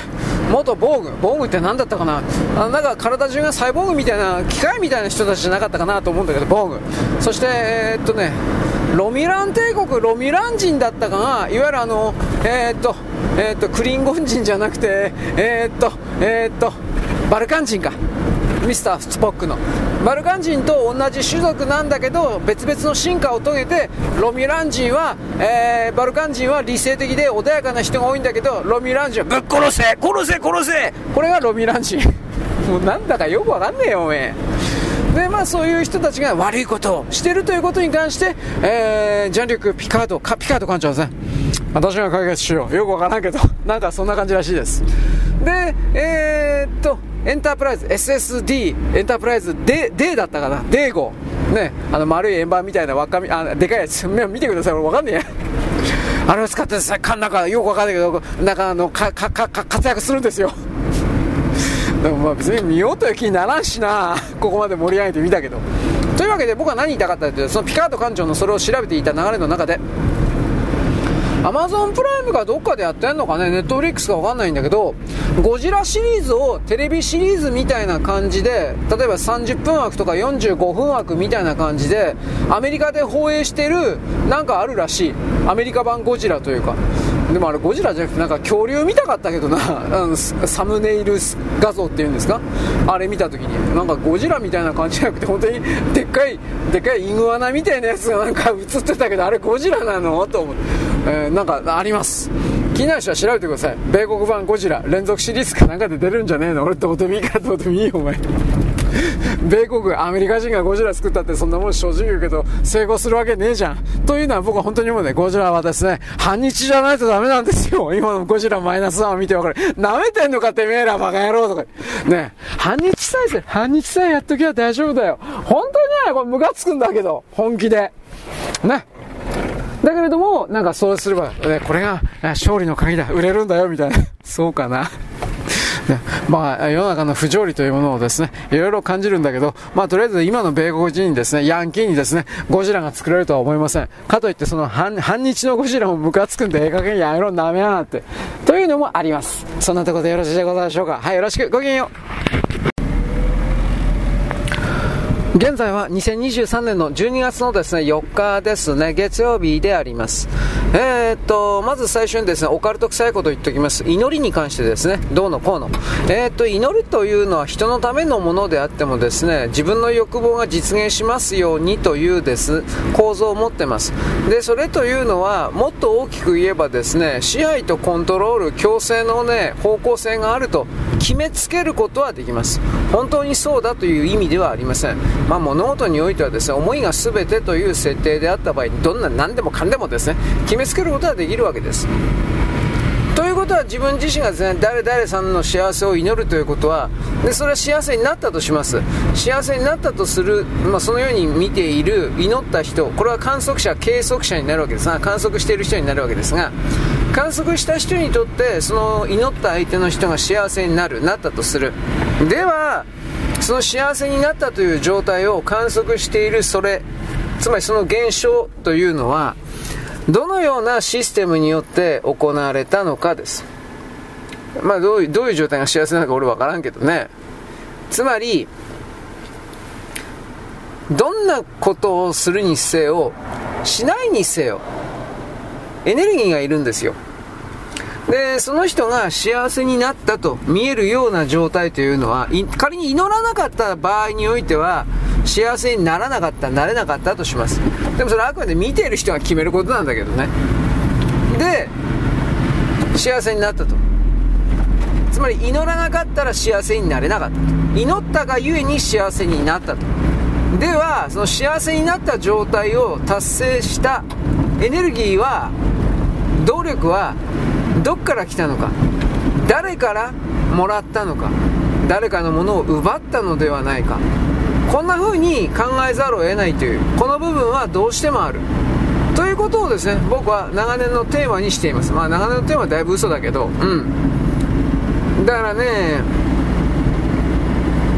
思いが全てという設定においては結局取る取られるなんですよ。それが良いことだと決めても決めつけても認識してもそれはそこに取る取られる。もっと言えばエネルギーが流れてる。うん。あっち行ってこっち行って戻ってくるだけかもしらんけど問題はそれが一方通行だった場合その状態は長く続けられないからその座標にとどまれないんですよ。コンデンサーの話したと思うけど。じゃあとどまれないエネルギーはどこ行くのか。うん。誰かが取っているんですよ。こういう概念を僕は言うわけです。はい。というわけで祈ることは僕はダメだとは言いません。しかし面倒くさいので僕は面倒くさいやつなのでつまりこういうふうに考えてしまうのでうん下手に祈るというのは誰かから奪ってるかもしれないよね。ということも一つ考えます。この誰かというのはあのね自分以外の他人の誰かじゃないんですよ。祈ってる自分自身のエネルギーも奪ってる奪われてるなんですよ。誰かという言葉を使う時に自分と第三者という分ける簡単な考え方をみんな採用してますが誰かの中に自分はいるんですよ。つまりこういう考え方を突き詰めると自分と他人に区別なんて本当はないんだということになっちゃいます。しかしそれはもうはっきり言って言葉の病本当はねレベルの低い表層意識のレベルの低い言葉の解釈だったら言葉の病にしかなってないのであまりこういうことは僕は言わないんですよ。はっきり言うけど。まあ精神世界の偉い人たち誰か知らんけど、まあ、この精神世界の偉い人精神世界やめろこの言葉は。オカルトの偉い人。うん全然偉くないよね。うん。僕はねそういうふうに領域を分けてパッキリとそれがカキーンとチョコレートをパキッと割るように完全に2つに分離されてる状態だということを決めた後に上だとか下だとかやり始める悪い癖が人間にはあるのであんまりそういう表現を採用しないようにしてるわけです。軍事と民事には、えー、区別がないだとかさそういう考え方。生きているとか死んでるとかということにおける区別は誰が決めているのか。まあこういうことで僕はあの前にフィリップ・ケンドリック・ディックですか？ディックの小説はなぜあんな風にですね特定の頭のおかしい人俺だよおかしい人を引きつけるのか。それは結局のところ死んでる生きている本物偽物などを決めているのは一体誰なのかというテーマをずっとあの人はやっていたからみたいな。こんなことを言いました。まあ実際ディックの小説はね頭おかしくなるわ。うん。いや本当に SF 小説と言われているものの中で。1950年代から60年代65年ぐらいのパルプパルプパルプフィクションじゃねえや。どういうどういう言葉だったかな、うん、まあまあパルプ SF ですか。んだなそこから考えた時に他の SF の御三家と言われたアシモフニュート、えー、アシモフと誰だっけ？アシモフとアイザック・アシモフとクラークとえー、っとあともう一個なんかいたな。ハインラインか。ロバート・アルバート・ハインラインか。これらに比べればディックはですね頭おかしい。確実に頭おかしい人なんですよ。だけれどもあのー、の根源とは何かということを多分彼しか突き詰めてない。うん。SF 的な表現でという言い方だけど。はい。まあ今そのそのようなことみんな置いといて。まあ祈りに関しては僕はだからダメだというわけではありません。うん。では誰に対して祈るってるんですかっていうことなんですね。神に対して祈るということをやるっていうんだったらそれはもう僕はダメだと思いますよ。つまりあの神様という存在をお願いですから私の願いを叶えてくださいという構造でしょ？誰々さんを幸せにしてください。っていうことを誰に頼んでるんですか？だからその神様なるもの、まあ、そのねそれに対応なんていうか頼んでるという形になるわけです。そんなものがいるっていうふうに信じるのは結構ですけどそんなものをいると信じた段階でその信じた対象に奪われてるだけです。そのそういう意味で私はですね神に信じるくらいならイワシの頭に信じた方がいいよっていうモデルで提示しました。実際に私はイワシの頭をあの祈ってるわけではありません。私は神仏なんか祈らないんですはっきり言うけど。かといって僕は武蔵とかね、え、小次郎みたいですね。なんだっけ？我神仏に頼らずだったっけ？なんかかっこいいこと言ってるよね。きっとかっこいい人だったんでしょう。で僕は全然かっこよくない人なんであのー、思いが全てということのこの考え方の基本を突き詰めると誰かにお願いするという依頼構造の、えー、そういう祈りというのはどっちにしたって取られるだけなんですよ。なんとかを叶えてくださいっていう神様に頼むわけでしょ。これね僕はあなたに何でもいいでしょ。ラーメン注文してんのと構造一緒なんですよはっきり言うけど。あ味噌ラーメン。これこれと一緒なの。で味噌ラーメン出てくるでしょ。代金払うわけでしょ？600円か700円か知らんけど。誰々さんを幸せにしてくださいっていう風に自分がそれをやるわけじゃないのであればそれ大体は神様的なものに祈ってるわけでしょ？イエス様かもしれないし、えー、空海さんかもしれないし最長かもしれんしまあ知らんけど。あのー、それはその人にじゃあお願いしますと言ってでその人が叶えたとしよう。そんなことはないんだけど叶えられないんだけど叶えたとしよう。まさかあなたは食い逃げするんですか？ということなんですよ。あのなんとか幸せにしてくださいっていうのはいいんだけど実際になっちゃったと。幸せになっちゃったと。ああよかったわね。こんなもんで済むわけねえだろお前。ラーメン食ったら金払えって俺何度も言ってんだろお前。こういうことなんですよ。全てにおいてそれがあるんですよ。全てにおいて。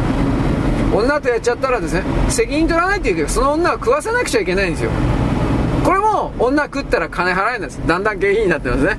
僕はどうもねなんかツイッター的ですよ。女がまた開いて濡らしてゲヘヘヘみたいな。こういうことをわざと書くんです私は。わざと書くんです。なぜか。女が寄ってくるからです。俺はモテるんだよ。いやそそういう意味じゃないんですけど。いや俺モテるんだよ。すいません。うん。あの、チンチン乾く暇がないってのは実は俺のことなんですよ。嘘です。俺はあいつのこと殺してやりたいと思ってるので、まあまあいいです。ね、あのー、下手に共感とか同調だとかを求めるようなテキストをずっとやっていると、それは誰か引っかかることもあるんですが、まあ、まずないけどね、俺エネルギーないから、エネルギーがない人だと、もうエネルギー言うね、もうちょっとなんか違うことを発明しないと思うけど、あのー、変な人というのはね、えー、ね、あなたの手相を見せてくださいと、バカ野郎。今でもいるんだよ、これ、本当に。あったわ。ぶっ通してろと思ったけど、俺。手相を見るしておっぱいを触る。多分訴えられるね。絶対やらんけど。後が怖い。それを狙ってるんですねあなた。汚い。実に汚い。とね女汚いからね。あいろんな意味で。ここ根性が。まあ、根性だけじゃないけどあんまり深入りするとですねあ本当に殺されそうになるんであんまり言わないんですよ。僕はあのー、女のねウーマンウーマンズイリュージョンキラーななんでもいいけど女幻想破壊者なんですよ。イマジンブレーカーなんですよ僕は。ね。女は料理できないんですよ。女掃除できないんですよ。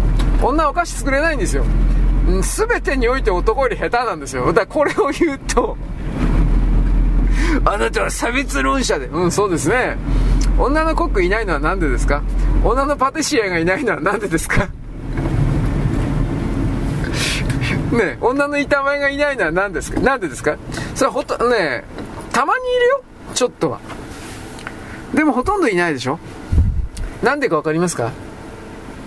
単純に下手なんですよ。女が料理がうまいというのは本当に幻想なんですよ。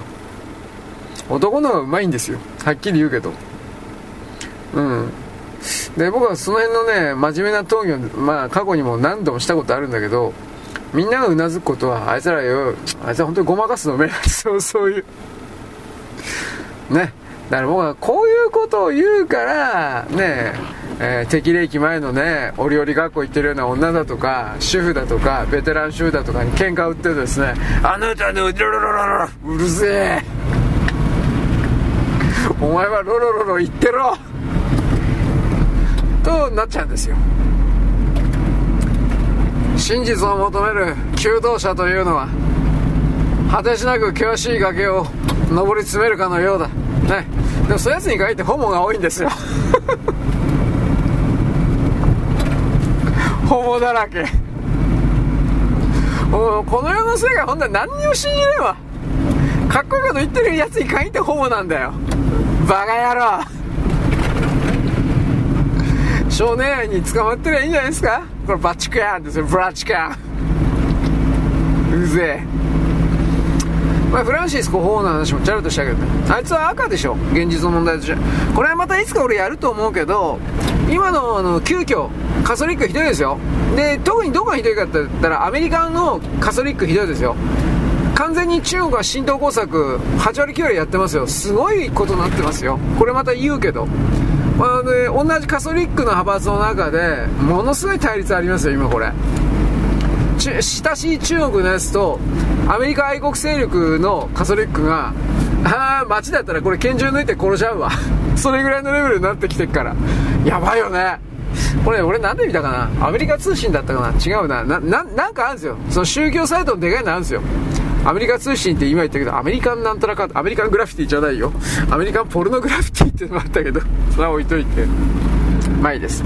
宗教の人は大変だな、遠い目で。さあも、もちろん日本のですね、仏教的で、宗教の人は大変だな大谷、大谷学校だったっけ？全く興味ねえからどうでもいいという。うん。いや、だからね、僕ほどだから言ったじゃないですか。僕ほど宗教なんかどうでもいいと思ってる人間いないですよ。使ってるだけなんですよ。僕は明確にあなたにあなたたちに言います。僕は使ってるだけなんです。で使わないとあのね人々の中で浮くからああの人はえ村えあの人はえ村八分よとか得た得た否認よとかそのようになっちゃうんで。まあまあもちろんね数珠とか持っちゃったりなんかしますよ。どんな数珠だったか覚えてないけど。ミサンガみたいなやつね。ね今ミサンガなんかやってるやついねえけど。ことでですねまあこれは私が勝手に言ったことであってあまり深く考えないでください。僕もあんまり深く考えてないんですよ。僕はあなたあなたたちに言いました。さあ今日ツイッターやっつけとくかな。こんなもんです。何も考えてません。やっつけとくか。こんなもんです。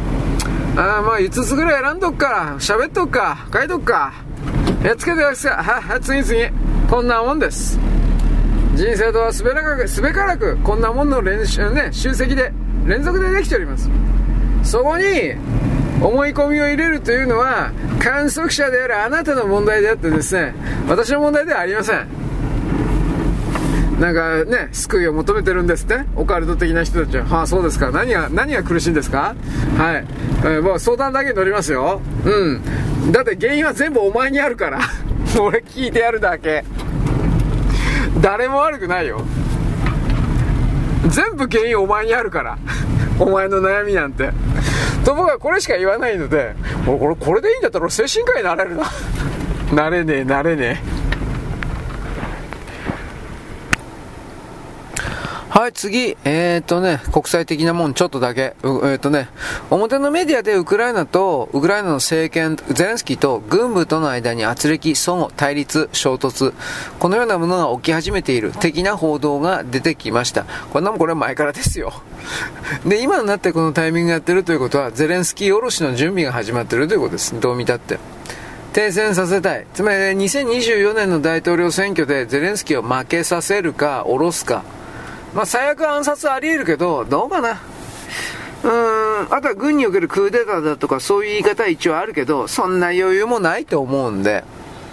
で、ウクライナに関してはどっちにしたって反転攻勢とか言ってるけど、まあ何しろ何にも成功してないんで、で、西側世界はこれでもうあの、イスラエルとハマスの戦いの方がよっぽど問題なんで、ウクライナなんか何の資源もないからどうでもいいんですよ。で、ロシアの方と停戦しさせて、領土を失おうが、なもん関係ないということで、停戦させて、で、ロシアからの安い石油を石油市場に流してほしいんです、天然ガスと。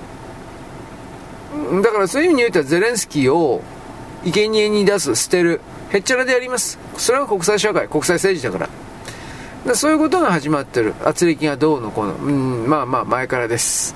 うん、だから、うん、まあ多分、今12月、まあ年度内、3月ぐらいまでに、もう道筋がつくと思います。停戦に向けての。まあロシアもね、あのー、お金がだいぶ使いすぎて、それはやばい。だからロシアとしても本音はもうやめたいんですよ。大体の目的達成したから4つの州を抑えたということで、まあ、それだけでも次の大統領選挙で、えー、来年です、2020年、勝てるでしょ、普通の常識で考えて、プーチン大統領は。で他のキャラクターが誰かいるのかっつったら、今んとこいないから、うーん、まあ、勝つんじゃないですかね、はっきり言いますけど。はい。えー、これはロシア、ウクライナ、うんぬんかんぬん。あとはね、全体的に来年の2024年というのは、明らかに食料不足というものの発生があり得るということ。えー、で、それを受けてということなのかどうなのかこれわからんのだけど、習近平主席が、えー、と先月ぐらいかなかな、先月末ぐらいかな、食料増産の大号令をかけた。もっとたくさん麦とかいろいろ作りなさいと。でそれかけたのはいいんだけど、えー、まずそれの作業に従事してるのは中国人と、えっとね、メキシコ人、メキシコ人、南米の、あれなんだかな、まあ、ホンジュラスだとか、ニカラグアとか、なんかああいう感じの人という言い方をするけど、なんかああいうイメージの人たちっていうことです。はい。まあ、この辺またはしょるけどね、だいぶ入ってんだよ。で、まあ、そういうことが、えー、まあ、ヤフーの注文サイト、なんだっけ、えー、あそこ、えー、ヤフーじゃなくて、あの、アマゾンか。ああいうところにですね、出てくるわけです。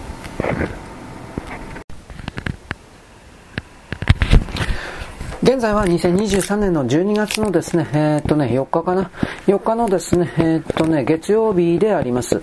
私はですね、台湾と中国の戦いがある。これは何度も言っています。基本的には。しかし中国はこれをやらないために、戦わずして中国を飲み込むということを考えていると言いました。しかしそれはそんな簡単にできるのか？できます。簡単かどうかはわからんけど、その可能性はあります。なぜならば、同じ中国語でという表現を使うけど、中国語で読み書き思考している同じ人種が、国というものをですね、えー、分けて離れているだけであり、もし仮になんですが、台湾という地域域がベトナムの時のように中国大陸にくっついた半島みたいな形で存在していたら台湾という存在はですねあっという間に消滅しているでしょう。つまり台湾海峡というですね100キロぐらいだったかな。100, 100キロか140キロの幅の 100, 100キロかな。この幅の海が台湾というものの自主独立性をかろうじて保っているという言い方です。これは日本にも当てはまります。日本が朝鮮半島と仮にくっついていたとしたら、中国人、朝鮮人、そしてロシア人の混成軍、何らかの組み合わせが必ず常に日本に対して侵略行動を仕掛けてくるようなこと、そういう国家になっていたでしょう。我々は日本海に本当に感謝しなくてはいけません。私は本当にいつも日本海に感謝しております。で、あのー、そのことを踏まえてですね、台湾はもう一つ、中国にと,、うん、とってですね、共産党にとって、台湾を攻め落とすなど簡単だということの一つ、その理由というのは他にもあります。それは何かというと、さっき言ったように、中国人と台湾人というのは基本的には同じ言語で読み書き思考しております。北京語と広東語の違いとか、まあそういう細かいことはあるかもしれんけど、まあまあ同じです。今は大体その北京語で統一された言語という言い方をします。まあでも台湾は確か北京語じゃないよね。広東語だったっけ広い、広い東語だったような気もするんだけど、まあこれは今置いといて。だから、その設定を考えたときにですね、あのー、台湾の中から金で裏切り者を作ることを買うことができるんです。そして台湾、台湾軍というものはそれらの裏切り者の存在がいっつも出るんで、これに本当に対応に苦慮しております。つまり金で転ぶ台あの台湾人、つまりこれ中国人なんですが、山ほどいるんです、これは昔から。つまり、そのことを通じて、中国共産党というものは、台湾など、そうやって、国を守る軍人領域であるとか、あと官僚ですね。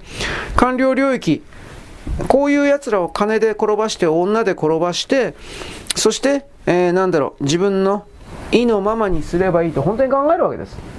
えー、っとね、11月27日なんですけど、これは台湾の官報かなんかで出てたかな？あの、あ、一応表のメディアも出てたですね。結構大きく。ちょっと待ってね。すいません。いつもの通り僕ちょっと今、洗濯物を畳んでんので。ね、それぐらいしか時間が作れないんですよ。で、この洗濯物を畳むときにですね、おそらく静電気の発生があるんだろうけど、録音機が本当によく止まはい、録音機止まったんだよ、バカ野郎。というわけで、3分ぐらい全部無駄にしました。まあ、そういうわけでですね、このタオルを畳むという時におそらく静電気がいっぱい出るんですね。ということをですね、確認したんだけど、どうにもならんしな、弱ったな。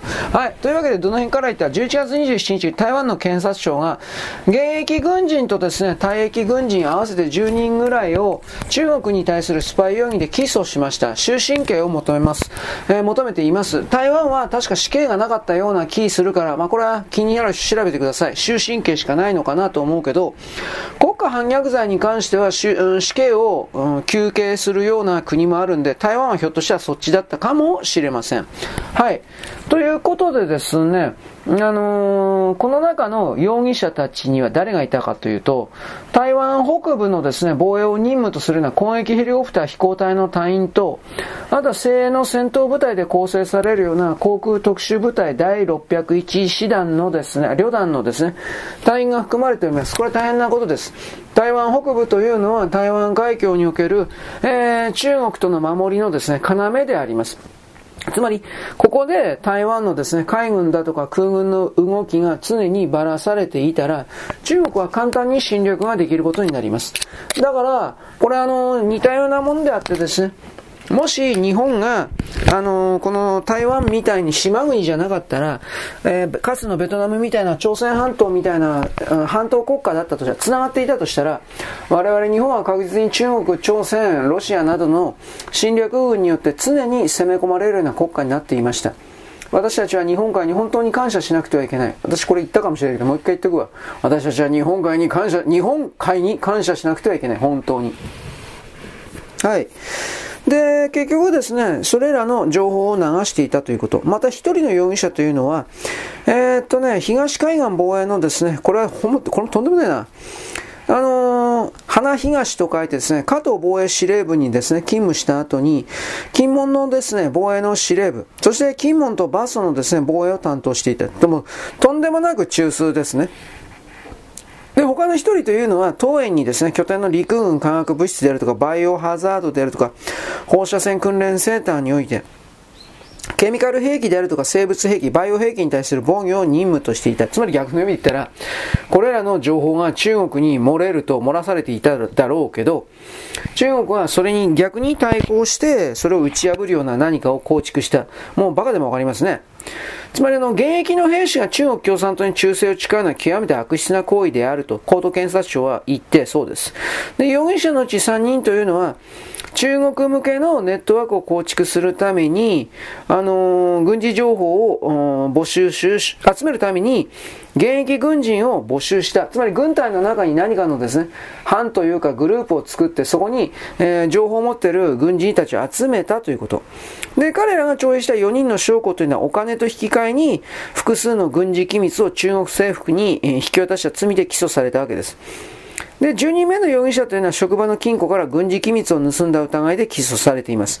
つまり個人的な貪欲のために、欲望のために彼らというのは軍事機密とか国家機密に関連する多数の文書や資料を盗んで漏洩して伝達することで国家、台湾国家国民を裏切って国家の安全に重大な損害を与えたと。で、これらの容疑者反逆罪を犯して現役の同僚兵士を裏切った経緯を指摘すると痛ましいことだと検察庁は述べました。これ台湾包括とかの辺、でもなんか大々的にね、言ってたはずなんですが、日本には絶対伝わりません。なぜならば、これは台湾に対する中国の侵略工作の一環であり、日本はいわゆるあの、なんだっけ、日中報道協定？なんかそういうので中国様がですね、悪いこと、中国様が悪いことするわけじゃない、ないじゃないですか。我々日本人は中国様の奴隷となって召使いとなって言うことをハイハイと聞いてればいいんですよ。というふうな東京毎日朝日みたいなですね、クズたちのクズたちこいつら本当にぶっ殺せねえかなと本当思ったりするけど、クズたちのクズたち、極左がいるわけで、あいつら本当に左側って本当に日本の安全保障なんかどうでもいいと思ってるんだよね。自分たちの家族が中国兵士たちに、えー、レイプされたり、殺されて生きたままですね、殺されたり生きたまま臓器を抜かれたりっていうことを本気に、本気で考えないんだよね、あいつらは。で、こういうことで、あんた考えすぎだよ、ネトウヨがアニメファン的な妄想だ。最悪なことを考えないで安全保障なんかできるわけねえだろ、バカじゃねえの、てめえ、知恵遅れだなってろ。と僕は思うんですけど、まあ僕は言うだけです。僕は個人的に、口だけです。まあ言うだけなんだけど、お前らなんかに負けっかよ、バーカ。死ねとかって言いそうになったけど、今言っちゃったけど、まあ本当にまだ言ってないですよ。まあ、そういうわけでですね、10月でもですね、退役の空軍大佐が中国政府のスパイ行為と国家安全保障の機密情報を渡した罪で懲役20年の判決を受けています。今年の8月には、台湾のですね、えー、っとね、台湾の韓国軍の軍事演習に関する中国向けの情報収集に協力したとして、父親と息子の2人組が兵士2人を徴用した疑いでですね、えー、まあ起訴されています。兵士2人に接触したということですね。あのー、今、中国の犬頃というちらりと言ったけど、これ言っておきますと、僕これなんで読んだんだか忘れちゃったけど、毎日新聞が、新聞配達か何かで、えー、っとね、中国の中国日報だったかな。なんかそういう新聞配達してるらしい。で、今新聞代高いから3500円から4000円ぐらいするでしょみんなそんな高い新聞やめてるけど、この中国日報はただか、または、まあ中国補助金出してるからね、1000円とか2000円とか。で、毎日新聞なんかメリットあるのかと、販売店メリットあるのかって言ったら多分これ配達することによってマージン来るんでしょ ?1 件あたり例えば100円200円か知らんけど、なんかそういうの。拡案すればするほどマージンが入るんだと思います。または、まああとネットサイトか。アメリカでも同じことやってるんですよ。各州で。例えばテキサスだったらテキサス新聞というのが仮にあったとして、そのテキサス、まあアメリカその新聞配達ってあんまり言うほどやってないんだけど、ちょっとやってんだけど、そういう新聞配達に対して中国のフリーペーパーを中に、えー、ただでですね、その地方の新聞社に金払ってフリーペーパー入れてもらうんです。で、そこにはもちろん英語で書かれているんですけど、中国共産党にとってだけ都合のいいようなことが書いてあるアメリカ人をくるくるパンして騙すということ。そういう文章攻撃はずっとですね、2000年ぐらいからやられていた。もっと前かな？でも2000年ぐらいからかな ?20 年間やられていて、オバマの時にさらにそれひどくなったんだけど、あのー、それを信じてですね、あ、アンチアメリカみたいなこと、くるぐるパンのアメリカ人もやっぱり出たんで、アメリカ人自分ないから、同調圧力も強いくせに、バカじゃねえと思ったりするが、日本におけるこの毎日新聞が配ってる中国新聞、中華新聞だったか中国新聞、これ分かったらまた後で言っておきますけど、こういうものも当然日本語で書いてあるし、あとは日本のサイトなので、毎日新聞そうなのかどうか知らないけれども、この中国新聞と決めるこいつらの、うん、主張をですね、特、特別のページを作ってですね、いかにも毎日新聞がこの記事を書いたんですというふうな方、意見広告なんだけど、所詮それは、書いたんですという形において、堂々と発信しているらしいですね。えっと、時事通信も共同通信もこうしたメーカーの宣伝みたいなのやってますよ。しかしそれはその時は確か PR ですだとか意見広告ですとかって頭の方かケツの方に大抵はあるんですけど、そのページに。毎日新聞のそれはどうやらないらしい、それが。私確認してないし、毎日、そもそも毎日とか東京朝日なんていうのは、あの山崎豊子がいたところだから、山崎豊子、僕ははっきり山崎豊子に全く評価しないんだね、ババアは。あのー、調子よ、コキンと。えー、まあ、長州だったっけ？まあ、中国人に騙されて、これからは中国の時代よと。遠藤誉とかあの辺とババアと同じでさ、これからは日中の時代よとか言ってるようなバカなんで、どれだけ素晴らしい文章とやらを書いたところで僕は評価しないんですよ。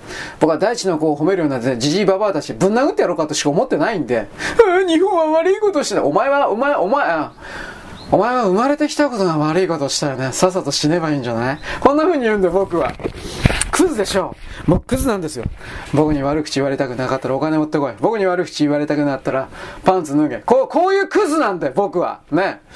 あの、インターネットの中にこれですね、僕はあのね、日本の歌謡曲とかね、そういうことをですね、ネタとしてやっております。ね。で、やっぱ、え、女は股を濡らして、どうのか昭和の女は、いや、いやらしくて。これはですね、このことの真意に気づくようなバカがいないんで説明しといてやるよ。私に触れるな。私に触るな。私に触れてはならない。私は、ノリ、メ、タン、ゲレの意味を深く広く、あなたよりももっと濃く色濃く考察している。考察棒なので、私は考察マニアなので、人に寄りすがるな。霊族と従属を求めるな。誰かなる対象を設定して、そこと一体化するような、まるで植物の中にある葉緑素が、ほっといたら一つの塊の巨大な塊に本当になってしまうかのように、そのような弱い自分を自ら勝手に見つけて設定してそのようになろうと希望するな、渇望するな。ということを私は言ってるんだが、だからまたを濡らしてギーギーギーオフコースなどはそのような、こんな風に言ってんだけど、まあ誰も理解しないよね。僕の真意を。真実の意見を。深い意見を知らないよね。で、ここまで言ったけど、もっとさらにぶっちゃけるとですね、ああ、今日更新しとくか。めんどくせえ。さあ、やっつけとくか。あやっつけとこう。あ、オフコース？あこれとこれこれにしとこう。はい。あ、適当に喋っとこう。小田が、とか、鈴木が、どうしたこうした。あ平日書いた。やっつけたやっつけた。あ、おしまいおしまい今日。はい、次次。男なんてこんなもんですよ。男はこんなもんなんですよ。忙しいから。あなたがどのような人生を送ってきたか私は知らない。興味もない。会うことがないから。会ったところで私に利益がない。やらせてくれるんですか？ね？やらせてくれるの？じゃあ僕会うよ会うよ出会い系みたいなこと言ってますね。会わんけど。そんな暇あるかよだけどですね、あのー、男はそうやってやっつけて毎日を一生懸命頑張ってるんです。お父さんお兄さんは頑張ってるんですよ。やっつける、やっつけることで。まあとりあえず仕事してるふりぐらいはしとくかな。こんなもんですよ。ね。私のツイッターに来るですね、なんか日本の歌謡曲的な、ロック的なものの紹介的なですね、あんなものは偽装工作とか、僕はいかにも文化人的な使えるようなですね、サブカルチャー的にも造形が深いようなふりをしているクズなんですよということを、さらにそれすらカバーであってですね、こんなもんどうでもいいんだよ、お前、お前。こんなもんやっつけとくだけなんだよ。というふうな形によくああ、僕のことを見て、私のことを見て、認証して承認してみて。ね、あの、なんだっけ、ピアノ弾いてみる。どうでもいいよ。お前自分の一人で部屋で、自分の部屋でピアノ弾いてるいいだろ、お前。なんでわざわざそんなこと弾くんだよ、お前。で、私のピアノかっこいいでしょ。そんな、野外にほっとかれたピアノなんか調律一つしてねえんだから、汚え音しか出してねえんだから出すなよこれは僕は音楽学校、武蔵野音大か何かの人のコメントで聞きました。音外れてますよね。汚いから弾かないでください。なんかこんな、こんな、こんなコメントでした。すごいな、すごいな。さすが現役すごいなと僕は思いました。許せないんでしょうね。音楽を真摯に真面目に、まるで修道僧のように、ね、あのー、中世の時代におけるですね、坊主、頭、ザビエルみたいな、ハゲみたいにした奴らがですね、神は神の言葉とは、神は笑うのか、これバラの、風光ですね、バラ、バラのなんとかでしたね、忘れちゃったけどね、そういう風に真剣に真剣に真剣に真剣に音楽をやってる人からすればですね、私を見て、私を見て、私の恥ずかしいところを見て、バカ野郎パンツ脱いでろ、てめえ、どうだと言えろ、メラメラメラというような、こういう奴らに対してね、本当にムカつくんでしょうね、静かな怒りをメラメラメラメラって、メラ博士のようなす、ごい怒りを持ってですね、貴様らのようなウジ虫は音楽に触るな。音楽を冒頭するな。などといった形でですね、大正時代の書生のような感じでですね。音楽を冒頭する奴は私がお前を殺してやるみたいな。もうこれぐらいにも昔の文学青年のように。昔の川端康成はですね、自分自身の呼吸、自分自身の呼吸すら忘れたそうです。もう真剣に書いてるんだ。カリカリカリカリカリカリ万年筆でギャーとか書いているので。ね。呼吸するの忘れたんです。そしてこのことを昔はですね、天才だった五十嵐美京、若い頃20代の五十嵐美京はですね、自分の漫画で言ったんです。先生はね、呼吸をするのも忘れ、文学とはね、こういうもんだよそうだとこ喫茶店でですね、メガネかけたどっかのおっちゃんがですね、兄ちゃんがですね、そんなこと言ってるわけです。バカかおめえら。疲れる生き方してんじゃねえよ。まあラーメンでも食えよ。落ち着けよ。と僕は思ったりしたんですが、まあこれもですね、2秒ぐらいです。すべてのものは流れていくのです。流れて散じていくのです。流れで転じていくのです。私はあなたは一体どこに立っているのか。そういうことを踏まえて私はいつも、実は真面目なこと言ってるんですが、パンツパンツだとか、ね、パンツ脱げだとか、やらせろだとか、やらせてくれないけど、ね、お前くせえんだよとか、すみません、すみません、こんなリアルなこと言ってすみません。すみません、ちょっと、ちょっと今反省しています。ちょっとコンプレックスだったよね。臭いのをちょっと気にしてたよね。というふうな、だんだんと誰に向かって言ってんのか。女だからめんどくさいんだよ。なんで気使わなくちゃいけないの？そんなことまで。僕が。